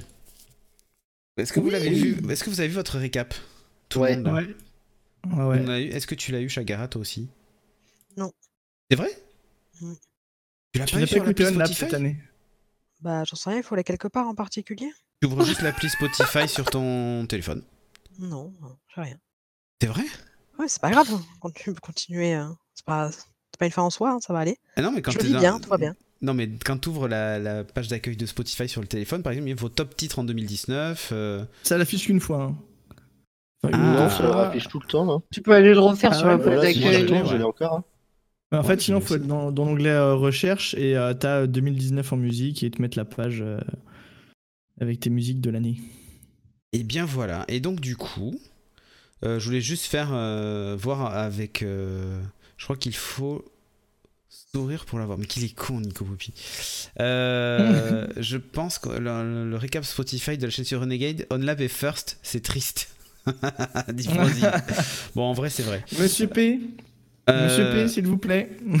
Du coup, je sais pas si, bon, ben, pour ceux qui l'ont, du coup, parce que si, si toi tu l'as pas, Chac, ben tant pis. Toefik euh, aussi à OnLap en numéro 1. Ah, Oh là Ah, là là, ça me fait bien plaisir. du coup, toi, Aki, euh, on va faire, le, on va faire c'était Tilly qui avait proposé de faire un petit peu le top 3 de l'équipe, je crois, le récap. Oh, je sais même Euh, plus. ouais, peut-être. Mais justement, on va commencer par toi, Tilly. C'est quoi ton top 3 Euh, mon top 3 de l'année? Ouais, il y Bah, a je des trucs pas, que vous allez peut-être pas forcément connaître, mais Vos euh, top titres en 2019, c'est. les... alors les top titres. euh, Attends, je vais remonter. Tiens, je, vais y retourner. Moi, je, bon, je suis surtout dans un style euh, même même rock hein, euh, quelque part. J'ai beaucoup écouté The Darkness cette année. voilà. Ah, Ils mais c'est trop bien album. Darkness. Et c'est très très bien, je les ai beaucoup écoutés. Ils ont sorti un live qui était très très bien aussi. J'ai beaucoup écouté aussi un groupe qui s'appelle Solence, E S-O-L-E-N-C-E. Ce sont des bah, presque des amis hein, de Dunlap, on, se connaît un petit peu. Et c'est des mecs aussi qui officient un peu sur Internet, qui euh, ont commencé aussi à faire pas mal de petites covers. C'est des, c'est des geeks, hein, euh, et tous les ans, ils faisaient euh, la cover de la chanson officielle de League of Legends. Et euh, c'est- moi, c'est comme ça que je les ai connus. C'est qu'ils avaient fait, ils avaient fait une reprise qui était, qui était vraiment fou, enfin folle. Et que euh, là, ils viennent de sortir, bah, il y a quelques, quelques semaines, quelques jours même, leur, leur album qui, en fait, reprend toutes les, tous les titres qu'ils ont un peu distillés sur les, les derniers, les derniers temps. Et D'accord. euh, ça, c'est vraiment, vraiment un gros, gros kiff, une grosse découverte. Euh, et puis, euh, si je peux recommander aussi, ce que j'ai beaucoup écouté, c'est euh, le dernier album de Korn aussi. Très, D'accord. Très bien. On va dire Euh, les, toi, les- les Rocher. top 3 un peu de cette année. Quoi ton top 3 Euh, bah moi, euh, On entre lap. chaque année, ça change pas beaucoup, donc, euh, donc voilà. Ok. Parce que j'ai la même playlist depuis 2012, mais juste j'ajoute chaque année euh, quelques musiques. Mais cette année, euh, ouais, euh, comme d'hab, euh, c'est euh, Linkin Park en premier, ACDC, euh, un petit peu d'Unlap. Euh, Euh, ouais. Non, mais on exclut OnLab du classement parce que c'est. Voilà, ça, Voilà. ça fonctionne pas. Oui. D'ailleurs, il faut que je Euh, recommande un chéquier parce que j'ai plus assez de, de Mhm. chèques pour tout le monde. là. Exactement. J'écoute euh, beaucoup de Tenacious D aussi. Ah, homme de goût. Ah. Homme de goût, Ranger. Et euh, je sais pas, après, euh, bah, tout ce qui est euh, comme d'hab. Ok. Un peu de rock, euh, métal, etc. Ok. Toi, à qui est-ce que t'as un top ou pas? Moi, j'ai un top artiste. Ah Vas-y, fais un top Du artiste. coup, mon top artiste euh, numéro 1 de 2019, c'est Nerd Out. Si Ouais. vous connaissez pas, ils font des musiques, euh, ils font des vidéos sur YouTube. Ils font des reprises aussi, qui Oui, s'adaptent euh, au thème. euh, donc, ils ont fait Ouais, ils ont plusieurs fait sur Overwatch, Overwatch. etc. Et moi, j'ai pas Étonnant. mal. Du coup, en deuxième position, j'ai du Pink, parce que j'aime bien. Après, j'ai du Kenny Arcana, donc on change de registre parce que c'est du rap. Ouais. Et je vais rester sur la quatrième position qui sera la petite fumée. Qui est. Je peux pas exprimer le style. Écoutez, c'est trop bien. La petite fumée. La petite fumée, ouais. Ok, ça sera dans votre top euh, du coup de 2020, les gens, si vous écoutez ça. C'est ça. Chagara, est-ce que tu as trouvé le tien ou pas du tout? Euh, non. Toujours pas trouvé parle-nous de tes coups de cœur de l'année à ce moment-là. Ouais, je sais pas. T'écoutes quoi en un ce truc moment cette année euh, Euh, moi, j'aime bien écouter les playlists Spotify toutes faites, euh, du style euh, rentrée de votre boulot, euh, chill, etc. Tu vois. Les, la vie est belle, get home happy, tu vois. Les sous la c'est vrai douche, qu'elles sont pas sont, mal. elles sont bien faites, les playlists. Spotify, Ça bouge un peu, ouais. J'espère euh, trouver La des, des titres que sous la douche. euh, Nico Ouais, Poppy elle est marrante, celle sous la douche. Pink. C'est vrai qu'en concert, t'as vu Ed Sheeran année. Bah voilà, demandez à Nico Poppy, il doit savoir. Voilà, et le bruit de la nature. Ed Sheeran, Pink et le bruit de la nature. Voilà, c'est ton top 3. Mais moi, j'ai écouté. Voilà, le top Ah, il y en a que Moura, 2019, il se dit. c'est, euh, Exactement. Pour Cédric. Ouais, mais exactement. Oh, Top Jaja. titre 2019, c'est euh, Y a c'est pas pluie sur. Jaja. Non. euh, oui, c'est ça. Non, j'ai pris euh, Feu de bois. Euh, non, non. Feu de bois. non, moi, dans ma playlist, j'ai Muse Kasabian et Liam Gallagher. Et oui, euh, c'est mon, top 3 de l'année. Ouais, je te jure. Là, il y a euh, Nakamura. Laïa Nakamura. Euh, voilà, c'était mon top 3 de l'année. Bon, trêve de plaisanterie, on va, on va passer à la, à la meilleure rubrique du monde, celle que tout le monde là attend. là là. Coucher les enfants, il est temps, puisque euh, Tilik euh, va enchaîner tout de suite avec. euh, bon, elle va faire monter la température, voilà.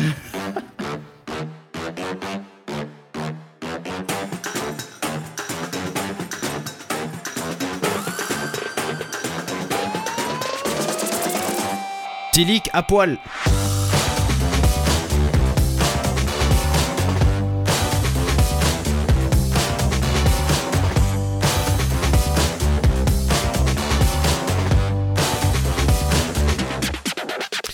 Alors, c'est bientôt Noël et pour se réchauffer, il n'y a pas que la cheminée, c'est Tilik Exactement, il n'y a pas que la cheminée pour se réchauffer.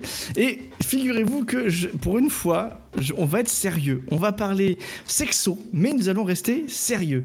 Voilà. Oula. Si vous avez, euh, si vous êtes en manque d'idées euh, pour, euh, voilà, pour mettre un petit cadeau au pied du sapin en toute discrétion. Ok, au pied du sapin, t'es sûr que c'est là qu'on met le cadeau? Oui, non, mais vraiment, je vais vous parler de choses en fait sérieuses parce que j'ai aussi envie de générer un peu de débat, voyez-vous? Ah. Parce qu'on parle Et pas de souvent, débat. on vulgarise un petit peu le sexe, on, on Mhm. parle de tout ça, mais il n'y a pas de, de débat. Et je vais vous faire découvrir, je pense, certaines choses qui peuvent être sympas. Je suis tombé sur un petit article qui est cool, qui nous propose en fait 5 cadeaux, potentiels Ouais. cadeaux euh, de Noël, euh, pour euh, soit égayer euh, votre vie euh, avec votre partenaire ou tout simplement, là la chose bien importante, S'égayer avoir tout seul. un nouveau regard, s'égayer tout seul, Sans jaillir ou tout avoir seul. un regard nouveau, un regard nouveau et euh, arrêter de penser au sexe que pour le côté euh, bah, limite porno en fait du truc. Voilà. Donc en fait, bon, j'aurais peut-être dû mettre des, n'est pas des- sale. des- des images, mais bon, les images c'est quand même euh, voilà, on va éviter. Hein. Sur Twitch, on va éviter. Voilà. Non, euh, je suis donc vous tombez sur un article qui est vraiment super intéressant et qui, en top 1, enfin, en premier, première idée de cadeau, c'est tout simplement une BD. Voilà, c'est une BD qui s'appelle Extase au pluriel et c'est Jean-Louis Tripp qui, euh, qui, qui nous, nous, nous fait Rien à voir avec le pâté en croûte de tout à l'heure là. Rien à voir, euh, c'est pas le même Jean-Louis. Voilà. Ah, c'est pas le même Jean-Louis. Voilà. Et donc, en, gros, cette, euh, cette BD, elle explore euh, la découverte de la sexualité de l'auteur ado. Euh, avec, bon, il y a une petite dose d'humour, etc. Il y a un petit coup de crayon qui est relativement sympa. Et euh, donc voilà, l'auteur met, met ses partenaires sur le même plan que lui, loin de les lister comme du bétail, dépeignant la découverte du corps féminin comme une terre inconnue. Une ode au sexe qu'on peut lire seul ou à deux, et dont le deuxième tome ne devrait pas tarder à débarquer. Donc c'est Extase de Jean-Louis Tripp, et c'est totalement sérieux, et ça nous change de tout euh, ces- cette vision un petit peu graveleuse. Voilà. Ok. C'est pas du hentai avec des tentacules et des trucs comme ça. quoi. Non, voilà, il n'y a pas de tentacules. Il y a un but sexuel, c'est genre. euh, C'est à but sexuel. Est-ce que c'est une bande dessinée à, but sexuel Est-ce que c'est une bande dessinée est-ce que l'on peut se- euh, voilà.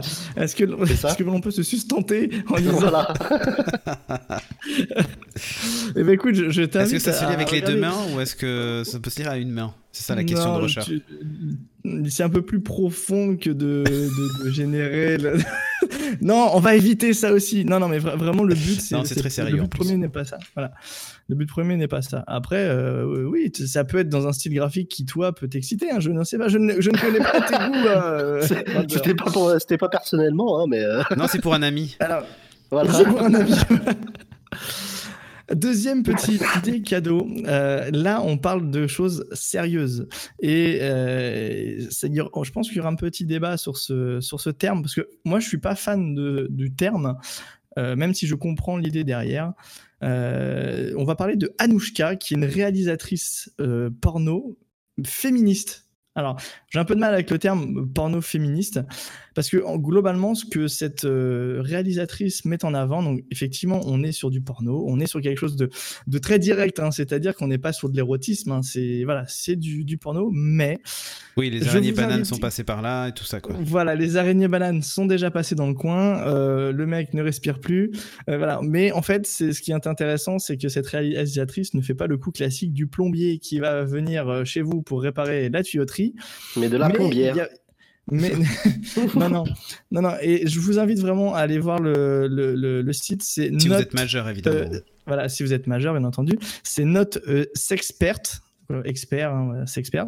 Allez voir, il y a un petit trailer. Euh, on voit pas grand chose, c'est un trailer hein, pour que ça aille sur internet, on, on voit rien, donc vous pouvez y aller, c'est c'est assez safe.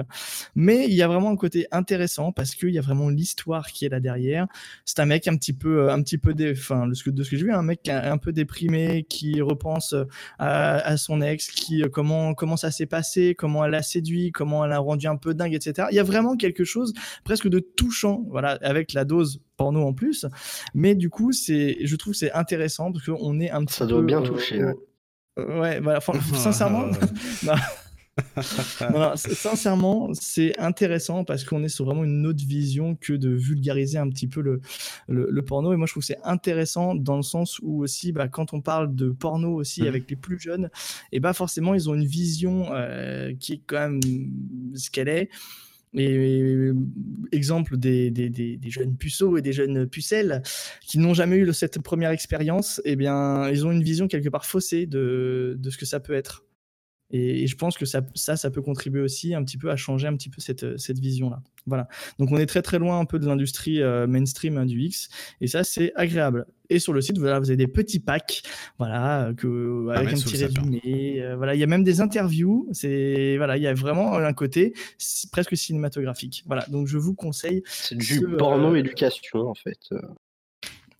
Euh. Éduca- pas, forcément éducatif, mais du moins c'est voilà, c'est Réaliste. Ils appellent, ils appellent ça du porno féminisme, et c'est pour ça que j'ai un peu de mal avec, euh, avec ce terme. Mais bon, l'idée est là.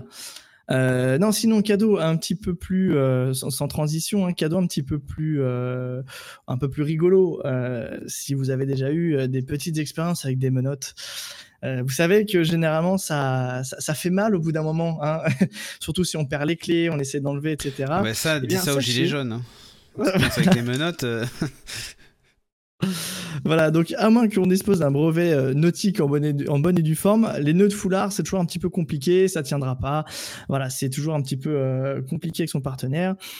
Et là, ben, on a, on, il y a Alexia Pink qui, a mis à notre disposition une paire de menottes adaptées et ultra douces, voilà, pour que votre petite partie euh, de, de- de votre petit jeu intime se passe d'une d'une douceur extrême. Voilà. Donc le petit cadeau aussi qui fait plaisir, la petite paire de menottes, euh, alors pas molletonnées, mais justement un petit peu euh, toute douce, c'est aussi une bonne idée à mettre en dessous du sapin. Quatrième euh, cadeau. Si t'as pas de décoration de Si Noël, t'as pas de guirlande, toujours tu mettre- peux mettre voilà. ça. Voilà. Et ça, là, on ça, ça, intéresse, ça va certainement intéresser Cédric. Euh, on, sait, on sait tous que euh, voilà, euh, Cédric est un, un grand amateur euh, d'objets connectés. Oui. Voilà, on parlait tout à l'heure du Love Sync. Et bien Mhm. écoute, là, moi je vous pré... ça c'est pour les, les- les personnes qui ont un portefeuille un peu plus, un peu plus fourni. On est sur un, vibra... un vibromasseur connecté. Voilà. Donc Ah pour oui, la modique somme de m'intéresse 150, voilà. Pas pour moi, c'est pour, une euh, amie. la modique somme de 150 euros, euh, 100 100 même moins de 150 euros, 149 euros pour être exact. Euh, vous pouvez vous doter d'un magnifique vibroma- vibromasseur, voilà, qui stimule ég- également le clitoris et surtout qui se commande grâce à une appli. Voilà, donc euh, vous pourrez aller avec le futur votre partenaire au restaurant, refaire cette célèbre scène de Pretty Woman, me semble-t-il? Non. Euh, non, c'est pas Pretty non, Woman, non, c'est dans. non, non, euh, attends, attends, attends, c'est dans laquelle? C'est. euh, bon, Non, il y tu en vois Julia Roberts faire un film. ça. Non, mais ici, attends, il y a, ici, il y a un truc avec un. euh, Non, alors, c'est- je sais plus. Bon, je retrouverai le film. C'est pas Mais quand voilà, elle rencontre Sally? Oui, je crois que c'est. Euh, si, c'est ça, c'est quand on va arriver en compte Sally avec l'histoire de la culotte au restaurant, je crois bien. Et du coup, il n'y a pas une petite promo là à faire? Alors, surveillez vos meilleurs sites de. de... voilà, de, de Attends, attends. promo. Est-ce que c'est disponible sur Amazon avec un lien d'affiliation ou pas Euh, écoute, euh, c'est sûr, c'est disponible sur amorelli.fr. Voilà. D'accord. C'est un, D'accord. ils appellent ça même un vibromasseur pour couple. Voilà. Tu laisses faire l'annonce. C'est Ah l'annonce. Non, je sais pas comment on fait. Ah oui, mais non, mais j'ai pas- j'ai pas pensé le truc, là j'étais en train de, de- de Ah. présenter le produit. Écoute, on travaillera ça, je, ferai des petits- je prendrai des petits, fera petits jingles aussi à la, à la maison, exactement. Voilà, Donc voilà ça c'est le, le petit cadeau connecté pour tous les, les amateurs de, D'objets connectés et voilà. d'objets connectés. euh, voilà, ça peut faire des petits, euh, des petits restaurants sympathiques ou des soirées entre amis aussi sympathiques. Voilà. C'est ça. Enfin, bref. Et le meilleur pour la fin, bien entendu, euh, là je m'adresse surtout, surtout, aux, surtout aux, aux personnes qui, euh, qui ont envie un petit, un petit peu d'aventure, qui n'ont jamais euh, osé passer le pas. Mhm. Euh, der- dernière, dernière, dernière pardon, idée de cadeau, la box. La box initiation au plaisir anal. Et alors là, vous êtes sur Ah, bah là, on touche le fond. merci, merci. Je n'ai même plus besoin de faire de blagues. Tout le monde s'en charge. C'est génial. Voilà. Donc, vous- il y a des gens qui ont peut-être toujours voulu tenter, mais qui auraient eu un petit peu peur, qui auraient, voilà, qui n'auraient pas eu le, le courage quelque part. Eh bien, euh, le site Passage du Désir vous propose une box parfaite pour Initiation. votre situation. Voilà. C'est un un d'emploi, t'as. Initiation, euh, voilà, la route des vins. Euh, là, on est plutôt sur la route du La route des Voilà. vins. Sur le chemin amoureux, quoi. Voilà, là, on est Attends, mais sur- t'imagines à Noël, tu offres une box. Genre, on sait, ah, c'est, c'est, comment elles s'appellent ces box là, tu sais, euh, où tu, genre, tu, Smartbox. t'as un- un- ouais, les- voilà, une smart box. ouais. Tu t'attends, et, oh, tu m'as offert une smart box euh, euh, pour aller faire un tour en voiture ou une nuit d'hôtel, je sais pas où, machin et tout ça, tout ça devant toute ta famille, tu sais. Euh, voilà. Bah, au moins, le message est passé. Mais Bah, alors, et sûr. là, encore une fois, en- encore une fois, si vous êtes un peu en déj de déco, Grand-mère, c'est pour toi. euh, dit c'est pas pour toi. si, vous- si vous êtes en déj de déco, en plus, ça peut faire l'affaire. Pourquoi? Pourquoi?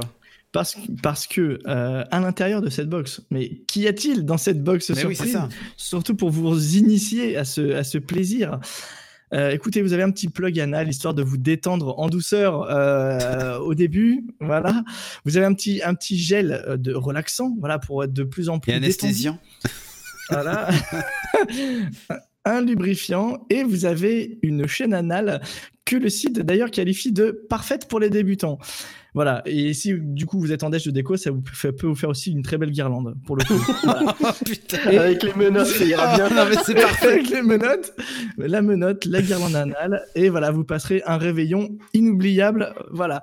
Et cette box n'est à la modique somme que quelque part de 50 euros. C'est la bonne, euh, c'est C'est la bonne affaire, c'est le, bon plan, c'est le bon petit leak, Voilà, 50 c'est sur euros. Passage du désir. Voilà, c'est sur Passage du désir. Passage Voilà, voilà. Donc voilà mes, cinq petites euh, kit de recommandations. en milieu hostile. indiqué. C'est un peu ça. Bon, bah écoutez, merci beaucoup Tilik. Euh, et on Bah, arrive déjà à la fin de l'émission. Et oui, c'est la fin les amis. Merci d'avoir euh, essuyé les plâtres pour, cette, euh, pour ce pilote de, de Clat. Exactement. On peut déjà donner rendez-vous aux gens qui nous ont suivis ce soir euh, bah, La dimanche semaine prochain. prochaine. Exactement. Où est-ce qu'on peut vous retrouver sur les internets Euh, Je sais pas, est-ce que vous voulez partager un compte Twitter, un... ce que vous voulez, j'en sais rien. Euh, Est-ce qu'il y a quelque chose que vous voulez partager pour que les gens puissent interagir avec vous? Euh, Clate l'émission la semaine prochaine. Voilà, claque l'émission la semaine prochaine, c'est très bien. Toi, Tilly, on te retrouve euh, chez OnLap. euh, tu t'appelles comment sur, Ouais. euh, sur Twitter?